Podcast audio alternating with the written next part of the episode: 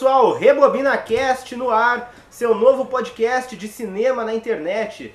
Você nos ouve pelo www.soundcloud.com/rebobinacast e também você pode acessar todas as novidades do Rebobina no nosso Facebook, www.facebook.com/rebobinacast. Hoje nossa edição número 1, um, a primeira edição do Rebobina, edição especial sobre o Oscar, porque toda a edição do Rebobina é especial. Você fique ligado então que hoje o programa está sensacional.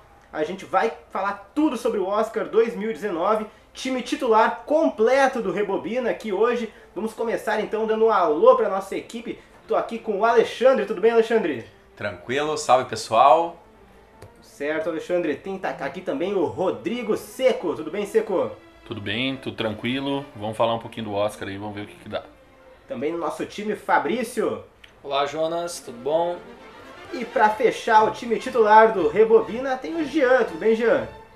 Tudo bom? É, meu apelido é Spike. Vamos falar tudo sobre o Oscar hoje, tá bom? Tá certo, grande Spike, Spike Lee.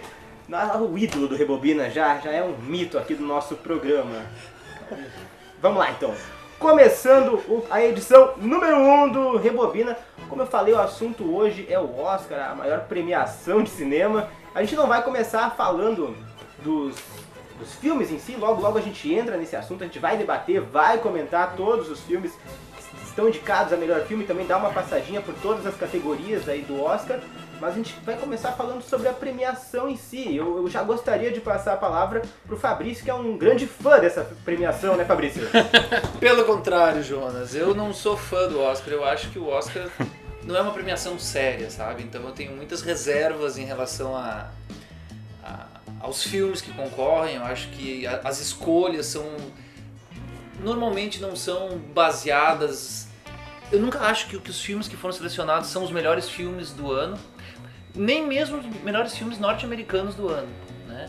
Eu acho que acaba entra, acabam entrando outras questões ali na, na, na hora deles votarem, né? Uma, uma, questão, por um lado, a representatividade, por outra, o poderio financeiro do, do estúdio, embora sempre, nos últimos anos, sempre tenha um, um filme independente, assim, indicado, eu acho que eles acabam né, refletindo muito mais, assim, a, o gosto gosto pessoal de, de, de, de, pessoas que talvez nem não, não sejam tão. Não, não, não gostem tanto de cinema. Não sei. Sei que meu amigo Alexandre discorda de mim. Obviamente que sim. É, eu, na verdade, eu comecei a ter essa, esse contato com o cinema também muito em decorrência das premiações em geral. E o Oscar, que é a premiação de cinema mais antiga do mundo, ela tem a sua importância e concordo contigo quanto àquela ideia de que ah, não é o melhor filme, né, não são, não mereciam ter sido indicados tais filmes. Que, que, aliás, sempre é tema de pauta também de vários programas, né? Ah, por que, que tal filme não foi indicado e foi indicado outro, né? Mas assim, Fá, eu, eu só acho que, que essa questão é, ela passa por todas as premiações, não é apenas o Oscar. Porque se a gente for ver o Leão de Ouro em Veneza, em certo momento da sua história, premiavam os filmes nazista e fascista. E eram os melhores filmes na época? Muito provavelmente que não. Mesma coisa, a Palma de Ouro em Cannes. Também, é, há muito lobby presente em todas as premiações. Aqui, em Gramado. Quantos filmes bons não, não, não nem foram passados nas mostras? Então eu acho que isso é relativo e como a premiação do Oscar é uma das mais antigas, é a que tem mais uh, visibilidade, talvez ela sirva de, né, de, de, de vitrine e leva um monte de pedrada por isso também. É, eu já penso assim, ó, que ah, o momento em que tu vai assistir o Oscar, tu já tem isso meio que deletado da, da tua mente, isso tudo que tu criticou. Que obviamente não é o melhor filme, obviamente não é o. não é aquele. aquilo que tu queria que tivesse lá, tu viu durante o ano inteiro outros filmes que te chamaram muito mais atenção, mas é que tem toda aquela magia do que é o Oscar, que é uma tradição. Eu, por exemplo, dentro da minha casa, desde pequeno, eu, minha, eu e a minha mãe, uh, hoje eu curto cinema muito por causa dela, uh, tem que ver o Oscar. Hoje é dia de Oscar. Daí sentava, via o Oscar e era. ah, ah, nem tinha visto os filmes e ficava torcendo pra alguns que talvez a gente nem tinha visto, porque gostava do ator, gostava do diretor. E aí, ah, essa magia que, é o, que eu acho que é o negócio. Eu sei que concordo completamente quando tu diz que ah, até talvez pessoas despreparadas que fazem essa escolha. Mas eu acho que a- a- quando tu vai ver o Oscar, tu já deleta isso pra te poder curtir. É, se não, tem essa questão assim, uma coisa é tu curtir a cerimônia, porque estão ali vários, vários atores, diretores, roteiristas que tá acostumado, tá acostumado a acompanhar. É, é uma é uma celebração do cinema, para quem gosta de cinema é interessante.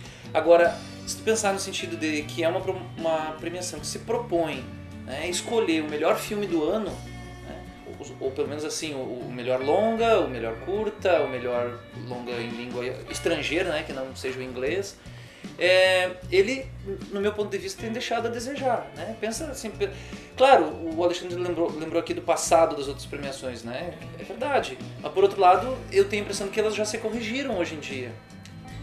Os filmes premiados em Veneza e em Cannes, no meu ponto de vista, têm sido muito melhores do que os filmes premiados no Oscar. Um, um exemplo é o ano passado, A Forma da Água, sabe? Não, não, pra mim não seria, não é nenhum dos 30 melhores filmes do ano e foi escolhido, consagrado como melhor filme. Pois é, pois é, mas aí a gente vai ver o Infiltrado na Clã, que está concorrendo ao Oscar, foi premiado em Cannes. E aí, você, será que por ter vencido em Cannes, ele é o melhor filme do Oscar? Ah, falaremos disso daqui a pouco. Então aí vai, vai, né? discussão. Não, eu só queria frisar assim que hoje nós vamos discutir o Oscar, né? Mas é, é mais ou menos assim, fazendo uma, uma comparação é, talvez não, não, não tanto apropriada, é como o Nobel. Há, há dois anos, o ano passado, ou há dois anos, é, discutindo sobre se o Bob Dylan, há dois anos, se o Bob Dylan merecia ser o vencedor, se era, merecia vencer o Nobel da literatura ou não, né? E a questão deveria ser assim, ó, será que o Nobel representa, ah, no meu ponto de vista sim, né? Mas isso não vem ao caso aqui. Mas o, o Nobel representa o melhor escritor do ano? Ou é apenas mais uma premiação escolhida por um grupo específico de pessoas com critérios específicos, né? Então é a mesma coisa do Oscar, eu penso. É o- são aqueles norte-americanos que estão escolhendo, a não ser o- os filmes. é, Categoria estrangeira. a categoria os técnicos também. os né? técnicos talvez, mas a maior parte são, são, são, são norte-americanos que É, escolhem. Só que eu acho que Então, o Nobel também leva em conta a trajetória do escritor, né? O próprio Bob Dylan venceu por isso. Não, claro, eu, eu vejo que tu vê que no Oscar ele tem tipo ah, ah, umas ondas que ela sempre mantém mais ou menos os mesmos atores, os mesmos diretores por 3, 4 anos seguidos. ah, troca um, sai outro, troca um, sai outro, e sempre parece que fica aquela mesma coisa. Ah, tipo, agora mesmo o, o Christian Bale tá na quarta indicação, acho que em 10 anos, né? Ah, teve uma época que era Tom Hanks, né? São baita atores, mas será que não tem outros que a gente nem.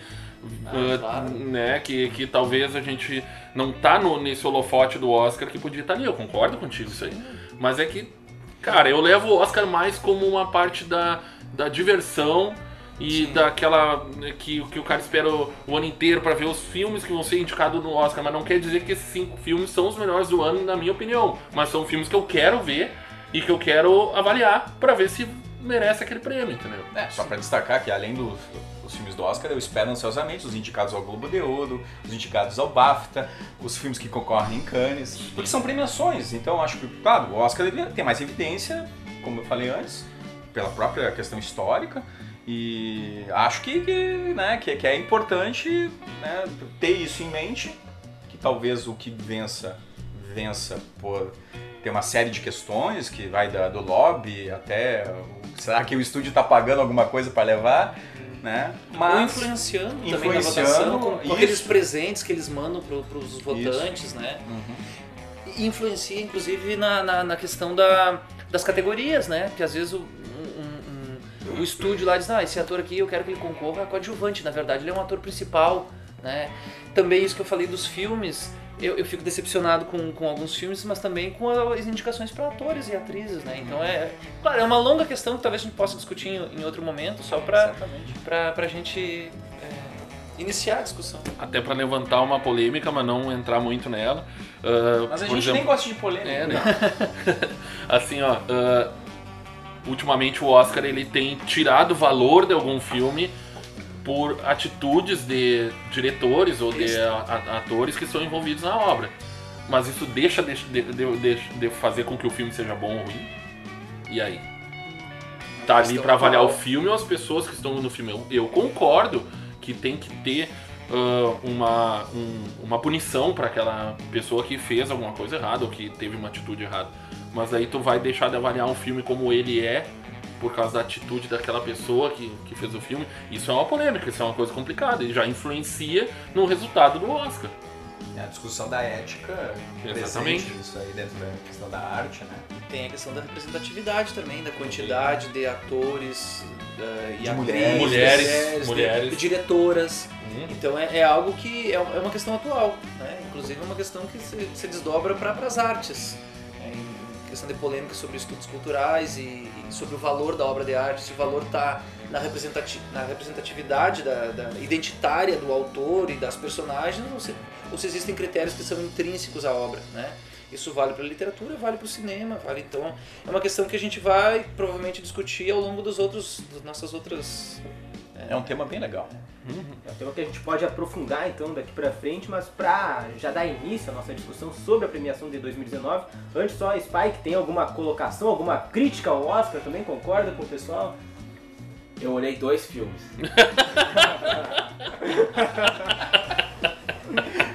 Fez o dever de casa, então. né? Exatamente. Muito bem. Tu tá igual minha filha, que chega em casa e eu digo assim, o que que tem pra fazer hoje? Ah, hoje não tem nada.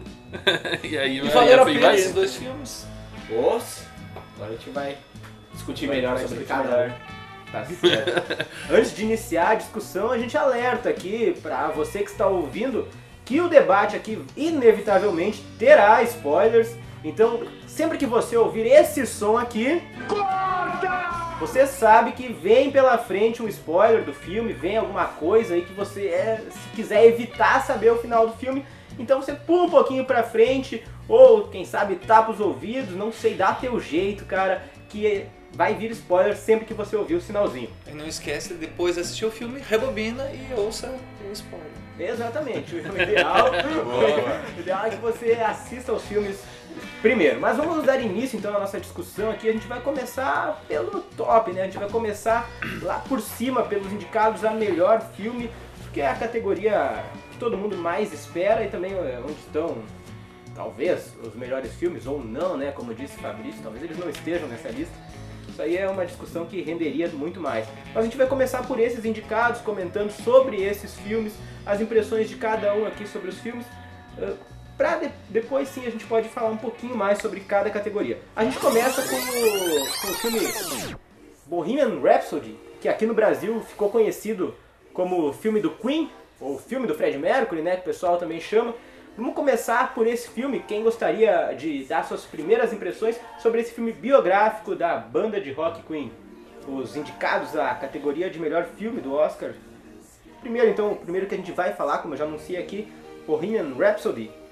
Depois a gente vai falar sobre Infiltrado na Clã, A Favorita, Pantera Negra, Green Book, O Guia, Roma, Nasce uma Estrela e o filme Vice. São os filmes que a gente vai abordar aqui hoje. Claro que o Xandinho vai preferir falar os nomes em inglês, eu já falei em português aqui, então para vocês se habituando com os filmes do Oscar 2019. A gente começa, como eu já falei, pelo nosso querido filme do Queen. Quem é que começa aí, gente?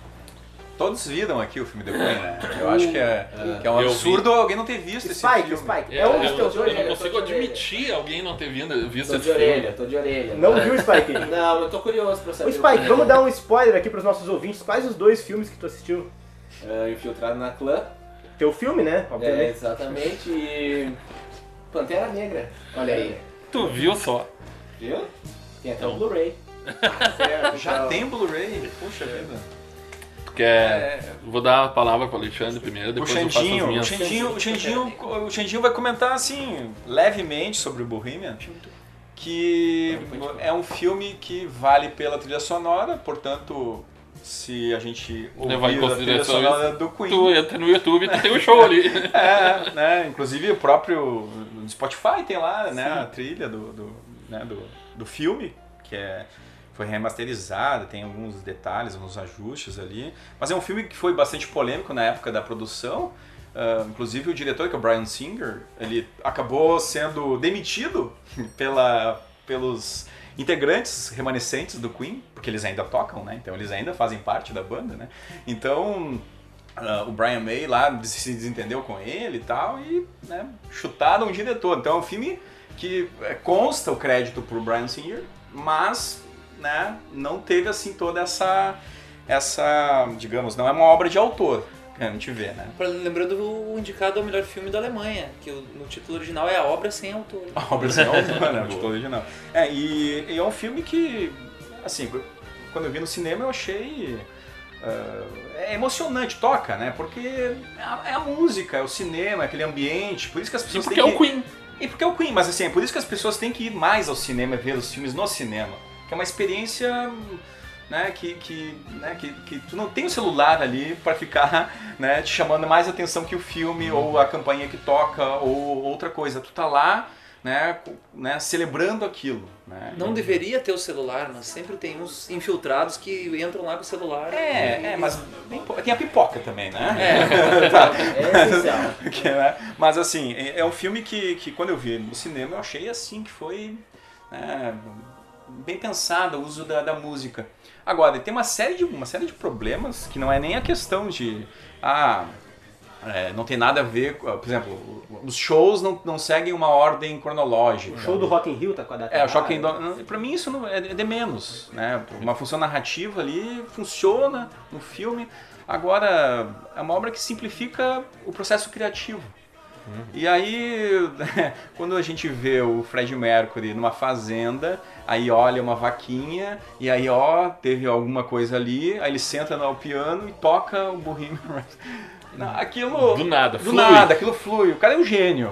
né? É um gênio, mas... Mas não é assim que faz Mas música. sabemos, né, que os- até os gênios, né, passam por processos Mas, ah, criativos, né? aproveito para perguntar aqui pro Alexandre, para você que tá ouvindo a primeira edição aqui do Rebobina, vai se habituando ainda com a gente, mas já vou adiantando que o Alexandre, nosso querido Xandinho Xandoca, é um grande, é um grande estudioso de cinema. Então eu, eu aproveito para fazer essa pergunta.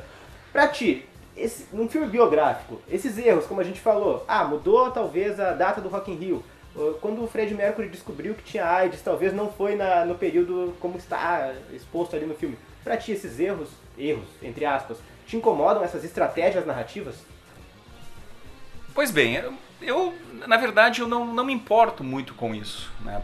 Porque, hum, claro que se tu vai ao cinema e espera saber mais sobre a banda, ter aquela experiência, por exemplo, cronológica, né?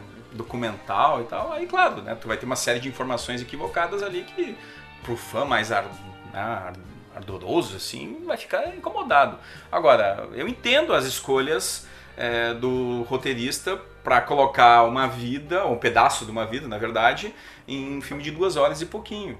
Então eu acho que o, o- a produção ela, ela quis trazer a, a ideia da experiência musical e por isso que o show lá do Live Aid, em Wembley, passa praticamente boa parte do filme. 30 ou 40 minutos. É, e, e- e é claro que é muito bem feito com os efeitos Não, é visuais igual, e tal. e igual. é- é, então acho que, que foi uma escolha correta nesse sentido, porque daí tu sai do filme com aquela impressão, pá, que massa, que coisa legal, que sensação boa. E não termina com o Fred Mercury morrendo. Né? Então se terminasse com o Fred Mercury morrendo, né? Então até porque no show do Live Aid ele não tinha ainda a informação de que ele estava com... E sim, o filme usou isso como uma estratégia narrativa para justificar o grande show. Claro. Exato. E até dizer que ele tava com problema na voz e tal, por causa já É. da... Mas assim, então, é, nas... o que, que eu pensei do filme assim, ó, quando eu fui assi- quando eu fui assistir, eu esperei muito pelas outras pessoas que eu conheço que já tinham assistido. Mas, cara, eu queria um pouco mais de... Eu sei que assim, ó, como o Alexandre falou, que houve um problema com o, di- com o diretor, que a banda se... ah, ela cortou muito ah, o, o, que os, o que eles queriam colocar no filme. Eles, eles, tipo, deram uma censurada, né? Mas eu não tenho nada a ver com isso. Eu quero ver o filme sobre a vida do, do Fred Mercury. Então eu queria ver mais bastidores, entendeu? Eu queria ver mais. Eu queria que fosse meio quase famosos, assim, ou The Runaways, que mostra mais os bastidores. Eu quero ver um show do Queen, eu baixo no YouTube e vejo, ou eu compro um DVD, entendeu? Sei que a experiência no cinema uh, deve ter sido, não vi no cinema, mas deve ter sido muito boa tu ver um show do Queen no cinema, né, que não era o Queen, né? Mas uh, eu queria mais bastidores. Eu fui, eu fui ver o show, o filme, esperando en- entender mais sobre o, o início da banda, que dá um pulo, é só acho que 15 minutos para eles ter fama já, né? E depois no final, quando o cara vai ver que ele, que ele descobriu que tá com a AIDS, o, fu- o filme termina. Entendeu? E aí não, não mostra ah, todo o, o, o drama dele com a doença. Eu esperava que ia ter isso aí, o que, que ele passou com isso, o que, que ele fez depois. Eu, por isso que me decepcionou. Tu entendeu? gostaria então de um Cazuza europeu, assim? Pô, mas cara, eu tava pra ver a vida do, do Fred Mercury, Pegaram talvez leve, da né? banda junto, não os shows. Shows eu baixo no YouTube. Mas- E a- só mais uma coisa que, eh, que eu quero falar. Mas o que dá uma salvada no filme é a atuação. Porque, cara, eu depois que eu vi o filme, fui ver o show. E ele faz os trejeitos simplesmente iguaizinhos. Claro que tem uma mão do diretor ali que dá uma filmada num ângulo que ele fica mais parecido, no outro que ele fica mais parecido, e assim vai. Mas a atuação salvou o filme e os shows. Esse Mas movimento, não é, o, não é a história que salvou o filme. sair do filme e procurar o Live Aid no YouTube, eu acho que todo mundo que viu o filme Ah, fez certeza. na sequência. Todo mundo que eu conversei, pelo menos, fez. Eu tenho uma questão só, ainda sobre o Bohemian. É um filme chapa branca, né? É um filme que não, tipo, não quer mostrar todos os podres. É Exatamente. impossível mostrar todos os podres em Exatamente. duas horas de filme. Tanto Não, é que o exato. ator escalado inicialmente era pra ser aquele do Borat, lá como é que é o nome do ator, agora eu não me Que bom não Esse mesmo. isso. E, e o parece que ele que deu pra trás até porque ele esperava algo mais porra louca, que mostrasse Sim, mesmo. porque, e cara, aí o Remy Malek foi Se tu escalado. pegar e, e ler um pouco sobre, sobre o Fred Mercury, ele era muito polêmico, ele tinha mu- muito mais coisa, talvez a mostrar mais polêmica. E só mostra duas festinhas ali, que eu acho que eu fiz lá em São Cepé, lá na casa da mãe lá. Mas tinha Entendeu? tudo que. Tinha, tudo a- que tinha lá, anões. tinha Olha, anões não tinha mais, entendeu?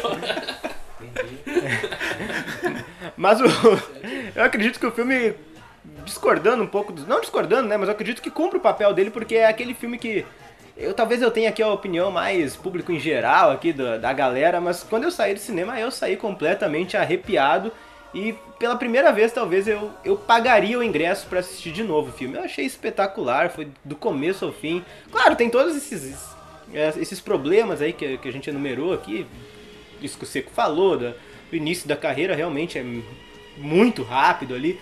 A Mas, questão é, do Fred Mercury com os pais. com os pa- aqui, é, pois é, eu acho foi- que aquilo ali. mas criou um clima que pega o cara mais desatento, é, emociona, cara, aquele É, abraço, é forçado, mas é Eu ia emocionante. dizer, Jonas Brother, que aquilo te fez chorar. Aquilo ali Aquilo te, te marejou. provocou, Marejou, né? marejou. Mas, Marejou. mas aí eu trago outra polêmica, então, pegando ali o gancho antigo do Fabrício ali. Então quer dizer que então esse filme foi feito para o Oscar? Boa, Boa. boa colocação. Boa. Ele talvez ele não tenha sido feito pa- para o Pensando Oscar, no Oscar. mas os produtores fizeram uma campanha de tal forma que entrou para todas as premiações. Então tava lá no Globo de Ouro, né, passou, acho que no SEG, que é domingo agora, vai ter também algum tipo de premiação pro, pro Rami Malek, não lembro se ele foi indicado, mas enfim, e aí acabou resultando no Oscar, que seria o, o filé, né? O filé do, do, do- a, estatueta sonhada. Mas também foi, mas é, é, isso aí faz parte justamente dessa campanha que os produtores estão fazendo, e os produtores são os músicos do Queen. Então, né? E inevitavelmente isso, isso influencia. Não sei alguém ah, aqui na mesa aqui, alguém, algum de vocês olhou Mr. Robot? Sim. Ah, eu, como eu curto muito a série e a atuação dele na série, eu valorizei bastante o papel dele no filme, entendeu? Eu gostei muito da atuação dele no filme e eu isso deu um up no filme pra mim. Se não fosse a atuação dele, talvez seria um filme bem mediano. É, eu fui pelo caminho contrário, eu olhei primeiro o filme e pra mim daí quem fazia o Mr. Robot era o Fred Mercury daí. eu pensava o Mr. Robert era o Rami Malek. Só pra constar, aqui no Rebobina, nosso anfitrião, o Xandoca, Xandinho, ele trata a gente muito bem, tô suando horrores aqui com o copo de uísque que ele serviu pra gente, então a gente tá muito bem recepcionado aqui. Eu acho que com isso a gente pode encerrar o Bohemian Rhapsody ou alguém tem mais algum comentário a fazer? Daqui a pouco volta, eu acho. É, a né? gente pode ir voltando, depois a gente vai comentar também sobre Já a... que, já que tem um membro da mesa que, que não fez o dever de casa, né? E não viu o filme, e tá quietinho ali. Dois membros, né? Dois. Mas um pelo menos tentou falar alguma coisa. Mas ali. só pra dar uma, uma passadinha, então, uma- um último ponto aqui, a atuação do Remy Malek é digna de ser indicado ao melhor ator? Na minha opinião, não. Não? Na minha, Não, não. na minha opinião, sim, mas não pra ganhar. Na minha opinião, Nem não. indicado, Não, Alexandre? porque assim, ó, primeiro, o Fred Mercury era um cara sanguíneo. E o Rami Malek, ele, ele, ele faz uma representação correta, mas pouco sanguínea. No show, inclusive, que o Seco destacou, eu, tá, os planos, ah, né, aquilo ali é uma coisa de direção. Um diretor que foi demitido, né, que, que atua ali. E, e ele tá, né, atuando, mas assim, né, o, pra, pra quem vê o filme e depois vai na- no YouTube e vê lá o, o, o- o Live Aid mesmo, tá completo lá, não tem como representar o Fred Mercury ao nível do Fred Mercury, mas nem, de, aí mas nem de perto, tá. nem de Tem perto. como uh, uh, representar dele de alguma forma? Algum ator conseguiria? Talvez, Aí é tá. Talvez, mas aí fica na, na suposição. Agora, eu acho que ah, ah, ele tem uma atuação correta e acredito que outros atores ficaram de fora justamente por causa dessa campanha Ah, que, o, sim. que o Brian May fez pra colocar mais indicações pro filme. E aí, claro que ele entrou, porque ele era o protagonista. Agora, a atuação do ator, que agora me fugiu o nome, né? Que faz o, o Brian May, Que é a cara dele, que é né? a cara É, dele. Pra mim, É, ele, É ele. ele tá muito melhor, inclusive, que o próprio Rami Malek. Mas enfim. É, Não, eu só, só me dei conta de uma questão assim, é interessante como a, a gente, por um lado, não espera, né? Tem essa questão polêmica sobre a veracidade das informações e da cronologia, né? E que para alguns isso é isso é importante, para outros não, né? É uma questão que também mereceria um, um- um podcast apenas para comentar, né? Se, se o filme, se o, se o artista tem essa obrigação com a, com a factual ou, ou se ele é livre para criar, mesmo quando os as personagens é, se inspiram ou tentam contar a história de pessoas que de fato existiram. Então é uma questão que mereceria talvez um dia a gente comentar mais Aprofundar. isso. Mas, então, essa questão da veracidade, da realidade, do parentesco com a realidade, é, é o que acontece também com, com os atores, né? Por que, que a gente precisa assistir ao filme esperando que o ator se pareça com a pessoa que de fato existiu? Se, se por um lado o roteiro não precisa seguir a veracidade porque ele está pensando na questão narrativa e, e talvez para para o filme funcionar é necessário subverter essa história oficial, é necessário alterar a cronologia, também o ator. Será que é melhor ator aquele que, que, que copia os trejeitos da pessoa ou, ou, ou ele também tem essa liberdade para criar uma personagem independente, né? A gente vai esperar a realidade. Mas o Oscar, for ver historicamente, eu não, eu não digo, acho que o Alexandre pode me ajudar, do, do- do- dos, no, dos 90 pra baixo, mas dos 90 pra cá, que é o que eu lembro alguma coisa, ah, tem uma tradição de premiar pessoas que estão fazendo o papel de pessoas que já existem. E aí aquele que se parece mais, que conseguiu entrar no personagem, fazer os trejeitos, fazer a forma de falar e tal, é o que acaba ganhando. Isso me lembra uma fala, o, o, o Laurence Olivier é, falou uma vez sobre isso, né? Porque tem, que o, o bom ator não é aquele que, que imita ou que mergulha no personagem, porque daí ele tá quase como que saindo de si mesmo e tá assumindo uma outra personalidade. O bom ator é aquele que, mantendo a sua personalidade, consegue, através de técnicas apuradas de, de, de, de interpretação, é, representar uma outra pessoa, dizer, colocar-se no lugar de uma, de uma outra pessoa, no caso a personagem, né?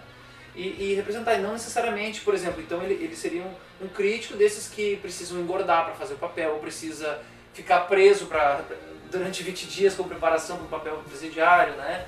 Então é uma questão, outra, mais uma questão para um futuro... É que parece que o laboratório, isso é valorizado demais, assim, aquele cara que faz o laboratório. Pois é, mas essa é uma das técnicas possíveis, né? Sim. Um ator pode não passar por nada disso, então é uma questão a, a se pensar que tem a ver com essa questão do realismo no cinema, com o que, que é mais importante, é, é, a reali- é o parentesco com a realidade ou é... É a impressão. Steve, Steve Jobs, o, o melhor filme dele é considerado, o ator não é parecido. É, É. É, então é, é, é, Eu estou esperando vocês falarem o nome do ator. Qual, qual deles tem o. Tem o do Ashton. Ashton Kutcher. Tem o do- É, que era bem mais parecido, mas não é Michael faz Fassbender. bem, né? Eu só olhei esse outro aí do Ashton. Fassbender. É, eu só, eu só acho que assim, é, o, o caso do Rami Malek, ele. é, as pessoas, e é o que eu mais ouvi, né? Falam, ah, ele incorporou o Fred Mercury. Ele tá. Não, ele não fez isso. Ele não faz uma. Mas assim, ele não deixa de ter uma atuação boa, mas não digna de Oscar. Entende? Porque aí eu vou lembrar sempre né, do Daniel Day-Lewis, que faz essa- esse laboratório que o Lawson Olivier critica e tudo, mas o Lincoln dele é, é o Lincoln. É o que falaram, não, um dos casos, falando em astro assim, o Val Kilmer, quando, quando interpretou o Jim Morrison. Jim Morrison, Sim, é. diz que ele reencarnou. É, mas agora, quando tu, tu, tu fala do laboratório, eu li em algum lugar onde fizeram uma comparação do uh, Gary Oldman, que, fez, que ganhou o Oscar o ano passado e fez o Churchill, né? o E, John Lithgow. isso, e, o, e compararam agora com o Christian Bale, tá? E diz que o Gary Oldman, ele estudou horrores o, o, o Churchill, tentou entrar no personagem e tal. E, e diz que o Christian Bale foi totalmente ao contrário, porque ele não gosta do personagem que ele fez, que é o, o Dick Dick Cheney. E diz que ele, quando não estava atuando, ele tentava se desprender, se desprender o máximo do personagem, porque ele não queria virar o personagem fora do, do cinema. Ah, é, aí a gente lembra do Heath Ledger, né? Que a- a- muita gente é, liga o fato do, do- do- do suposto suicídio ou do exagero no uso de, de é, entorpecedor tranquilizante, não sei, remédio pra dormir, com o fato de ele não conseguir ser, sair da personagem Coringa, né? Que até, Estão assim, ah, dizendo bem que o Coringa é uma entidade. Bem que Jack Nicholson avisou, né? Tem toda essa questão. Mas isso aí, então, pessoal, pra fechar aqui o Bohemian Rhapsody, só- essa atuação do Remy Malek, então, como o Macari, Alexandre Macari, bem falou, muita gente fica falando por aí, né, que ele incorporou o cantor, mas eu acho que isso eh, se deve muito mais também ao- aos demais detalhes que o filme apresenta que acabam contribuindo com a atuação dele. Por exemplo, no show, não foi só os gestos e a atuação dele que foram verossimilhantes ou iguais, talvez, à apresentação original. O copo de Pepsi em cima do piano, cada detalhe do palco, tudo isso foi reproduzido. Então acho que acaba tirando também um pouco do foco da atuação, parecendo mais parecido, parecendo mais parecido é feio, mas tá parecendo mais parecido ainda. Então tudo isso contribui para que a atuação talvez seja ah, mais elogiada. Mas vamos fechando aqui esse filme, então vamos partir pro segundo, porque até porque a gente não pode ficar aqui horas e horas conversando, senão o nosso público acaba desligando aí o, Ou dormindo. dormindo, desligando o radinho. Ninguém vai ouvir no radinho, né? Mas tudo bem. Segundo filme aqui, Infiltrado na Clã. Esse filme eu acho que ninguém melhor pra começar falando, dando suas opiniões, do que o próprio diretor do filme. Ah, então, ok, hello Spike. Uh, what do you think about the movie? Man. Não, ah, eu acho que ah, por se tratar. Eu, eu vou lá já, já, já largar a opinião na mesa, que daí eu acho que eu consigo ah, falar um pouco melhor sobre a minha opinião, ah, destrinchar um pouco melhor ela. Ele, o tema, ele é maior que o filme. Com Ponto certeza. pra mim. Ponto. Ponto. Ele não é o, pra mim não é o melhor filme do diretor. Ah, eu acho que tem falhas, falhas que não deveriam estar num filme de Oscar, mas Mas como É. tu deixou passar essas falhas? ah, acontece. Mas, ah, Acontece. Talvez estava muito corrido, não sei. Eu vi ali um- algumas imagens de, de, de pré-produção, assim. Ah, e também durante a produção eu vi o Spike cansado. Não sei se é típico dele, mas eu vi ele muito cansado nas gravações, não sei. Talvez, se- talvez ah, tenha tido pouco tempo. Eu tô te vendo cansado agora. É, tô trabalhando bastante. Não necessariamente nos filmes, mas tô cansado bastante. Mas, cara, ahn, mas acho a atuação. Ah, como é que eu vou dizer isso, cara? Eu acho que eu vou deixar os colegas falar aqui, daí eu vou. Porque, é, você- não sei se vocês chegaram a olhar aquele documentário da Netflix sobre os Panteras Negras. Não olhei. Ok. Aquele, aquele eu não vi. Não. Como é que eu vou dizer? Eu acho que eu vou pegar um pouco a fala do Alexandre que essas pessoas reais, elas, elas eram um pouco mais. ahn, era tenso. Era Sim, tenso. Não era aquela pa- pacifi- pacificidade que o filme mostrou ali dos Pantera Negra, é isso? De alguns personagens, sim. É, e isso me incomoda, por exemplo, da menina. Ah, Uhum. como é que é o nome dela? Agora esqueci. É, da atriz. Eu vou pegar aqui. Mas ah, eu achei ela muito passiva, perto do que realmente uma mulher dentro do grupo dos Panteras Negras representava. E ela ali, acredito eu, né? Não, só se eu me perdi essa parte do filme, mas eu acredito que ela tinha um papel como líder ali, né? Uma Sim. espécie de, de sublíder Ela ali dentro do grupo. era líder escolar ali do- dos Panteras Negras. Pois é. Como é que o negro chega ali do além e começa a falar com ela e depois tá tudo bem e, e, e tem essa questão também ali junto com o público. Sim, e, e ela descobre que ele é infiltrado e só dá um esporro nele e vai cantar lá com, com o pessoal. Não, não, não entrega ele pros outros, não, não avisa os outros sobre ele, tanto que depois ele volta lá e ninguém sabe o que estava acontecendo. Exatamente. Ahn, não sei se os colegas querem dar suas contribuições, porque Não, eu, eu acho assim também que o filme me pareceu um pouco sério para tratar de um assunto importante assim. É, ele e até de certo modo inverossímil, sabe? Os dois pontos mais inverossímeis para mim são o, a personagem principal quando liga pro, pra, pra, pra, pra clã, ele liga e dá o próprio nome, sabe? Uma pessoa inteligente que, que um assunto que é vital ali para, né? Que é importantíssimo, ele liga e dá o próprio nome. Então, claro, não existiria essa questão do filme ser, ter um infiltrado, porque isso do, do cara ter, um, ter a voz dele e ser o outro policial que é um infiltrado, eu achei isso forçado ali, o fato que a causa disso é ele ter ligado e dado o próprio nome, né? E também, assim, a- a- nada muito perigoso acontece pro personagem que está infiltrado. É quase como se ele passasse por aquilo, como se estivesse passeando assim. E aí no final. Vai lá, o carro, os caras vão explodir. Quer dizer, toca o spoiler aí, né? O carro quando. Atenção que spoiler. Quando vai explodir, eles vão explodir a, a personagem e eles mesmos colocam do lado. Então. Parece assim, me lembra muito o final do Bastardos Inglórios. Era aquilo assim, o que queria, o que eu gostaria que acontecesse, e não o que é a vida real. Né? Claro que entraríamos naquela discussão do que é a vida, assim, o que é o real e, e se o filme tem que representar ou não. engra- engraçado, engraçado isso aqui, tu comentou do Bastardos Inglórios e os diretores não se bicam, né? Não sabia, né? Não, não se bicam. Que o Spike acha, até onde eu sei, o Spike acha o diretor racista. Ahn, O Tarantino, você tá dizendo. isso. Mas assim, eu achei o filme bom, sabe? Eu achei o filme bom, ele, ele, ele de certo modo, é importante que ainda haja filmes e que haja é, uma, uma- filmes que falem sobre racismo, que denunciem, que mostrem o quão ridículo é, é, quão ridículo o preconceito é, né? E aquela ligação que você faz no final ali entre esse, os acontecimentos do filme passados nos anos é, 60, 70, 70. 70. E o presente, né? O que aconteceu há apenas dois anos nos Estados Unidos e, e, e a, e a realidade atual né? do, do, do Brasil, dos Estados Unidos e de outros países, como a Hungria, como a Itália, que tem essa que é a questão do, da- do, do racismo, da xenofobia muito forte. Então é necessário que você façam filmes que abordem esses assuntos. Né?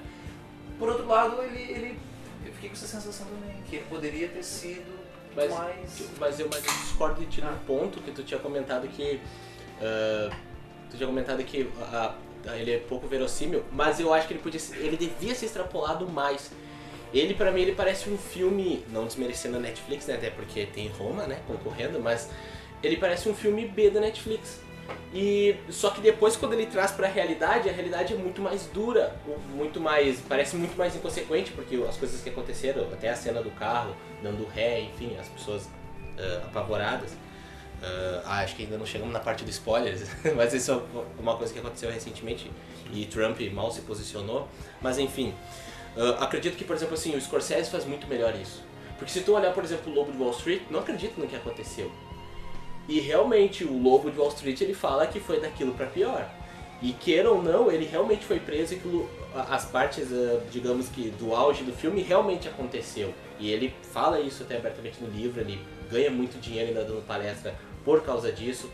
E acredito que eu acho que isso faltou um pouco pro, pro, pro diretor. Eu não sei se ele. É, claro, é a marca registrada dele, né? Fazer esses filmes ahn, não, é bem é, esses filmes próprios, né, com, com assinatura, eh, sem, sem ter uma produção gigante, com assinatura bem do diretor, mas eu acho que esse tema ele cabia uma, um, um- um orçamento maior, ele cabia uma, mais explosões, digamos, como eu diria assim, é, um blockbuster, sabe? Eu esperava mais do filme e eu não sei, o ator ali, o filho do Denzel Washington, eh, eu não sei como é que era a pessoa real, eu acho que isso deveria mostrar. E, mas não, não, não conseguiu me cativar, a menina também no filme não conseguiu me cativar. Então, como eu disse, na minha opinião, o tema ele é muito mais importante do que E nem o, eu não concordo também com a indicação de ator coadjuvante do. do... Adam Driver? É, também não concordo. Por quê, cara? É, vamos adiante, depois Já que ele falou outra chega. coisa, só, só me parece assim também que ele, que ele deixou de, de, de ser. de to- tocou numa questão assim importante que é a questão da empatia, né? Naquele momento ali, quem é que se solidariza com, com a personagem principal? É principalmente o personagem do Adam Driver, que é um judeu. Então, assim, é quase como se apenas pudesse compreender a dor pelo qual uma pessoa que sofre preconceito passa, se ela também, se a pessoa também sofre.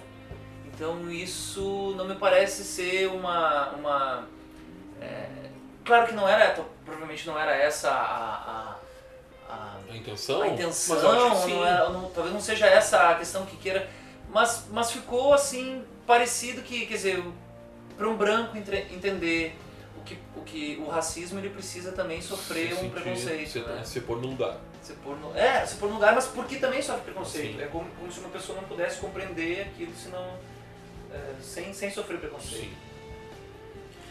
Eu penso assim, ó. Ah, é que o, o filme, acho que o Alexandre pode me, me ajudar. Ah, eu li em, em alguns lugares que a ideia do, do Spike Lee foi fazer um filme com baseado num, num tipo de filme que tinha na época. Black Exploitation. Isso. Black, Black, Black Exploitation. Isso. Que eram filmes que abordavam um, algum problema social, mas com toques de humor. E eram filmes produzidos por negros. Isso. Então a ideia, a ideia dos, desses filmes dessa época era isso, fazer uma crítica social, eram dirigidos por negros e, e mas tinham toques de humor. Então o, o que eu entendi é que ele quis fazer um filme onde ele faz uma crítica, mas ao tom leve. O- o- tipo, ele faz durante o filme inteiro tem toques de humor, mas ao mesmo tempo tu reflete sobre o problema. Tu disse que acha que o filme, tipo, ah, o problema foi maior que o filme e que o filme poderia ter aprofundado mais, mas eu acho que foi a intenção dele fazer isso por causa dessa de, de, de onde ele se baseou para fazer esse filme. É, essa é a minha visão sobre isso. Ah, mas eu concordo contigo, por exemplo, que já quando tu diz ali que ah, ele deu o próprio nome e tal, mas foi baseado numa história real. É. E foi assim que aconteceu. A vida real é inverossímil. É, entendeu? Daí não sei se foi exatamente assim, né? Mas foi baseado no, no, no- na história real. Não sei se foi assim que ele falou o nome e tal. Ah, mas eu, depois quando nós chegar no ator coadjuvante, eu vou explicar por que eu não concordo com a atuação do Adam Driver, Driver. né? Lembra- hã? É, Adam Driver. Mas assim, Mas assim, eu, eu tá na, no meu. São oito filmes, né? Tá em terceiro. Tá em Muito bem. Porque, assim, é, eu gostei muito da parada do Spike quando ele fez esse filme. E, e digo que ele começa de uma forma que eu achei brilhante, que é justamente pegando o cinema como um elemento. né, é, é, referenciando o cinema que era racista. No caso, o evento levou. Aham. Começa com uma cena do evento levou, uma cena belíssima, né? plástica, esteticamente linda. E aí, se a gente faz fazer uma discussão sobre a questão ética né, do próprio filme O Vento Levou, a gente vai ver que o filme tem problemas seríssimos. Assim como o Nascimento de uma Nação, que é ponto-chave é, no tratamento, como o Spike coloca, e destrói o filme. Destrói o filme. E, e, ah, é essa, essa pegada dele usar o cinema como um ponto é, que, que as pessoas assistem e acreditam, por mais inverossímil que possa parecer, é, eu, eu achei que foi genial ele fazer isso. Né? Porque a gente sabe que nós aqui talvez assistamos, vamos assistir um filme e, ah, é um filme, né? não passa disso. É, tem uma discussão sobre a obra e tal, mas ela não me convence, por exemplo, a votar no Trump ou votar em outros políticos a, la Trump. Mas uh, e o próprio Michael Moore já fez filmes criticando né, os políticos norte-americanos e não rendeu nada em votos isso. Mas uh, por outro lado, o Spike ele pega essa questão do cinema como com um elemento de força. E aí ele faz, usa esses filmes hollywoodianos famosos, mas faz dentro dessa linguagem do Black Exploitation que o, o Seco destacou. E eu acho que isso é, foi muito bem feito na, na, obra. Por isso que eu gostei muito quando eu assisti, e, e claro, é, é uma parada. É uma parada. Ele, ele dá, destaca isso no início do filme. Ele não tá ali, ó, pessoal, esse filme é sério e tal. Mas, mesmo assim, ele encerra batendo, dando tapa no rosto de todo mundo. Admito que chorei. É, é aquele chorei. final lá impactante. E, e, aí, claro, talvez possa. É, talvez não. Ele esconde muitos elementos é, da, da, da, do clímax da conclusão ali. Né? Que eu concordo ali, né? O exagero ali da, daquela resolução. Bom, Mas o que a gente tá dizendo é que poderia ser melhor. Assim, é, a sensação é, fica que poderia ser melhor, eu achei. Talvez, mas uh, pra mim o filme é esse produto aí. Né? E aí, Não, sim. Né? É, o que Talvez saia daqui a 10 anos o Infiltrado na Clã uma outra versão, que nem que nasce uma estrela, né? É, tá então, aí, edição. aí, aí é que mete o... Mas isso depende talvez muito do nosso background, né? Porque tu tem o background, talvez eu não assisti, eu, eu fico devendo muito e me cobro, eu, estou devendo vários filmes, Black, Black Exploitation, inclusive esse ano ou ano que vem agora tá voltando o Samuel Jackson, né? Com Shaft, né? Hum. Então ele tá voltando com tudo, que é um desses filmes né, dessa série. Uhum. Uh, mas, por exemplo, assim, eu vou deixar uma polêmica aqui no ar. O White People, que a série que saiu no Netflix, uhum. ele tem um filme que saiu primeiro. Eu acho muito mais filme. Por quê? Porque como negro, quando eu assisti The White People, aí se bugou. Porque também tem a questão do cinema, a menina trata e tem, não existe só um tipo de negro, existe vários tipos de negros. E como os negros se comportam com a sociedade. Então não é... Então quando eu vi o Infiltrado na Clã, eu já tinha muito, eu já tinha muita informação e quando eu vi, ok, cara, talvez esse filme não seja, talvez para mim, ele não me impacta porque eu já fui impactado com outras informações muito mais profundas. Eu sei que a coisa tem ramificações ali dentro e essas ramificações elas não foram tratadas no filme. Talvez aí passe aquela coisa meio hardcore do mesma coisa do, do, do da pessoa que é fã hardcoremente do, do Queen, que vai sentir, ah, mas ele não tratou dessa pauta, não tratou dessa pauta, bah, e aí ficou superficial. Mas talvez para outra pessoa foi, não, cara, isso é o que importa. Mas realmente a parte do cinema, ela é muito impactante. A analogia que ele faz ali, nossa. É, e o Spike é é, primeira indicação dele para diretor, ele tinha sido indicado para roteirista e tal, e é um absurdo que ele já tenha, não, tenha, não tenha tido indicação para diretor antes, porque é. o Faça Coisa, uma, Faça Coisa Certa, que é o grande clássico dele, o Malcolm X Malcolm lá, X. Né, são filmes gigantescos também e né, nunca recebeu o reconhecimento da academia. Então, talvez essa onda né, de inclusão, de representatividade que o Fabrício destacou antes, é, também apareça na indicação do próprio Spike talvez não seja o melhor filme dele, mas é o que ele mais, digamos. Mas é que ele tá. ele é conveniente nesse momento. É, é ele é. Eu não gosto dessa palavra, não mas gosto. ele é importante é. de ser feito agora. Né? mas eu acho que a, essa questão está muito também ligada por esse carinho ao cinema. E a academia gosta de filmes que fazem referência ao, referência cinema, ao próprio cinema, né? Então também tem esse ponto. Né? E até o fato de ter dois diretores negros também disputando, né? Então tem essa parte. Mas como já foi falado aqui, eu, eu, na minha opinião também, é um filme que eu considero importantíssimo esse filme ter sido feito. E pro público em geral, claro que como, como o Spike falou aqui, para ele que já está muito mais envolvido com o tema, já olhou muito mais coisa, claro que o impacto pode ter sido uma, uh, menor, mas pro, pro público em geral, acho que é um filme que conta uma história que é a história é, é, é, boa de assistir, por mais que muitas vezes não convença um olhar mais criterioso, é uma história boa de assistir. Mas que chega no final e te dá aquela paulada que, como o Seco falou, eh, faz chorar mesmo, porque é, é realmente muito pesado. Nessa, nesse momento que a gente vive, eu acho que é um filme importantíssimo e até tem aquelas coisas que a gente fala, né, e acaba tendo que se corrigir depois. Eu queria já corrigir aqui no começo do programa, quando eu apresentei o Spike, eu falei que ele já é um mito aqui do Rebobina. Mito talvez não seja a palavra mais adequada no momento, eu queria só trocar a palavra mito, né? Agora, só uma errata aqui então no nosso Rebobina. Mais alguém com ah, alguma coisa sobre o infiltrado Tem uma lenda.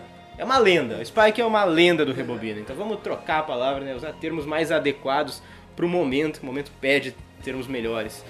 Alguém mais alguma contribuição sobre o infiltrado na clã ou já passamos para o próximo? Assistam, né? Quem não viu ainda. Necessário esse é filme. Importantíssimo. filme. Importantíssimo. Mas, assim, É é, pra discordar da gente depois. claro, claro.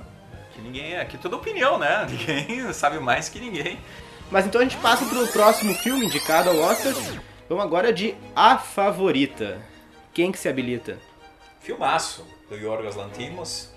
Eu sou.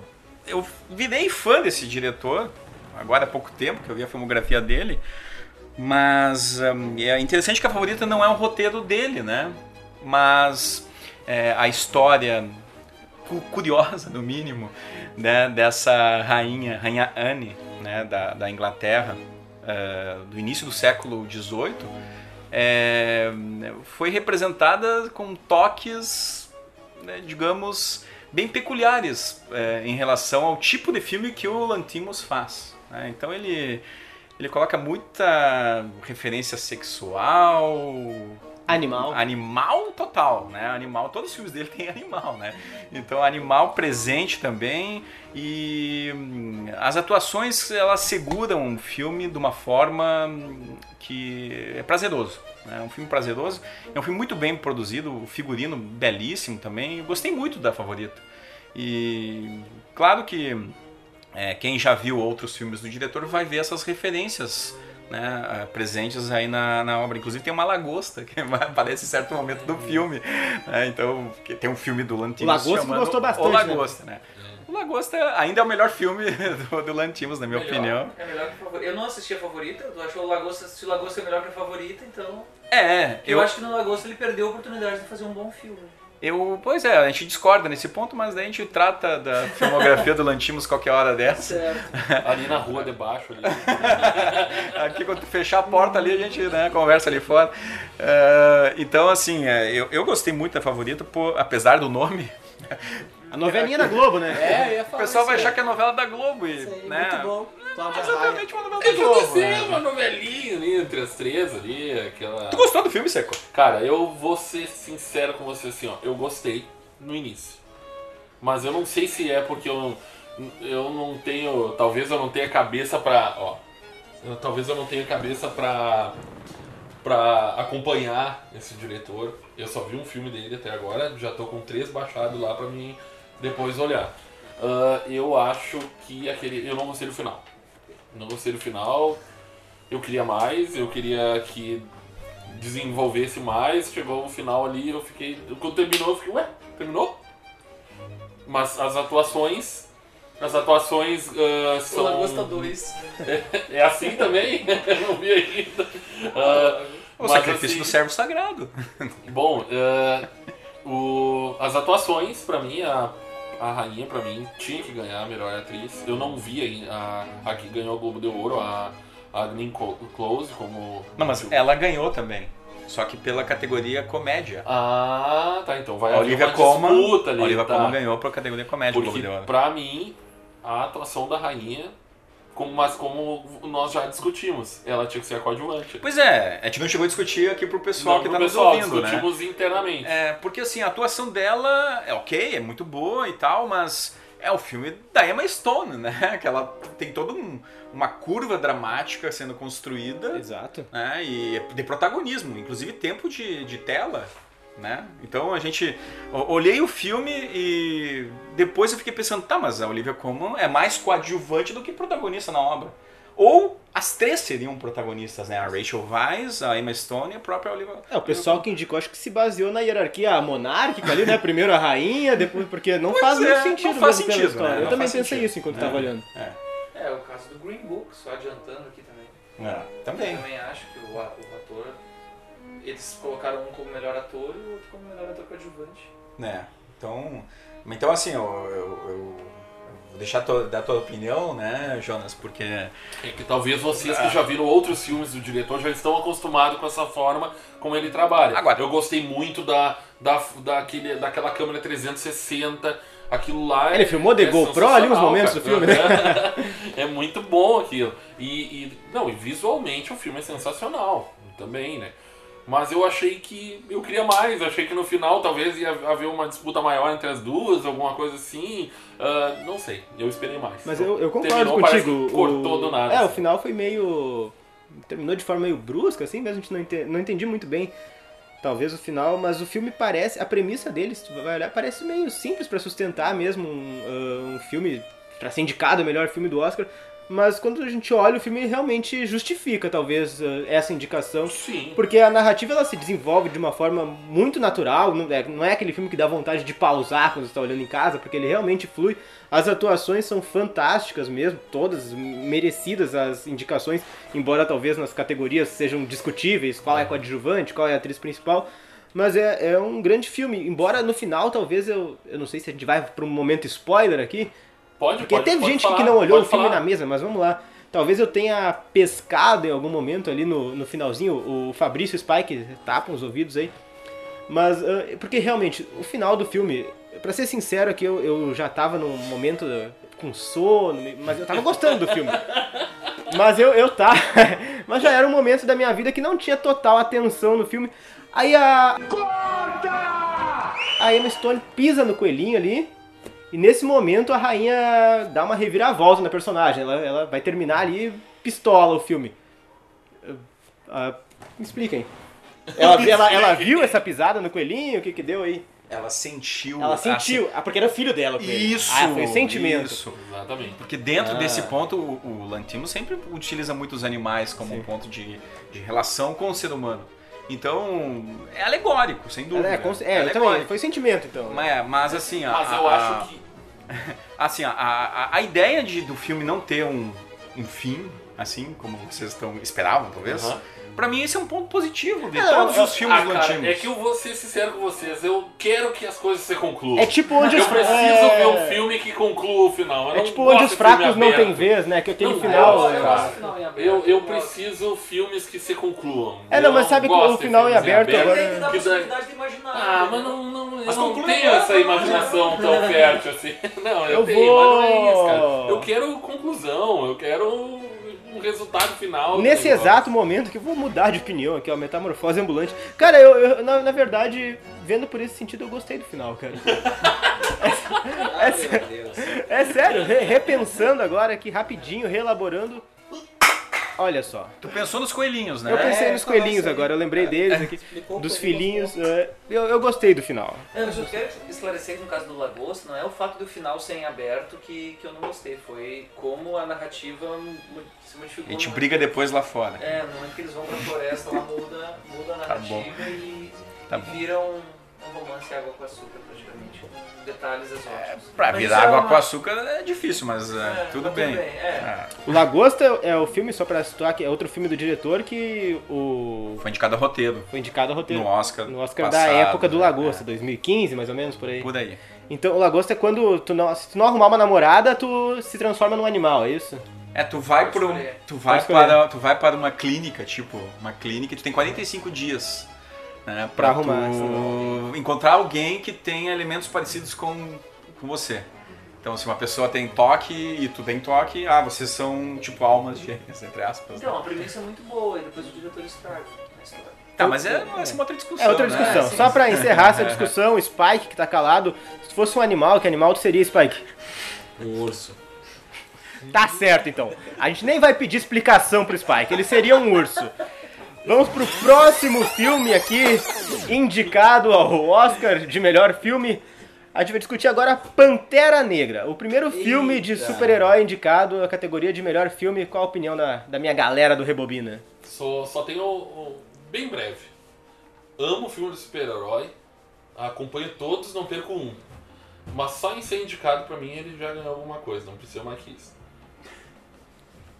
É, pra mim, na minha opinião, o, o Batman Cavaleiro das Trevas como filme de super-herói é muito melhor que o Pantera Negra. Ah, com- Se com fosse certeza. pra indicar um filme de super-herói, teria que ser o Batman Pra mim, Cavaleiro o das melhor Trevas. filme de super-herói da história é ele. Mas é o momento que o filme está sendo lançado, é o momento que está sendo discutido. E é um filme bem legal, gostei de algumas frases do filme.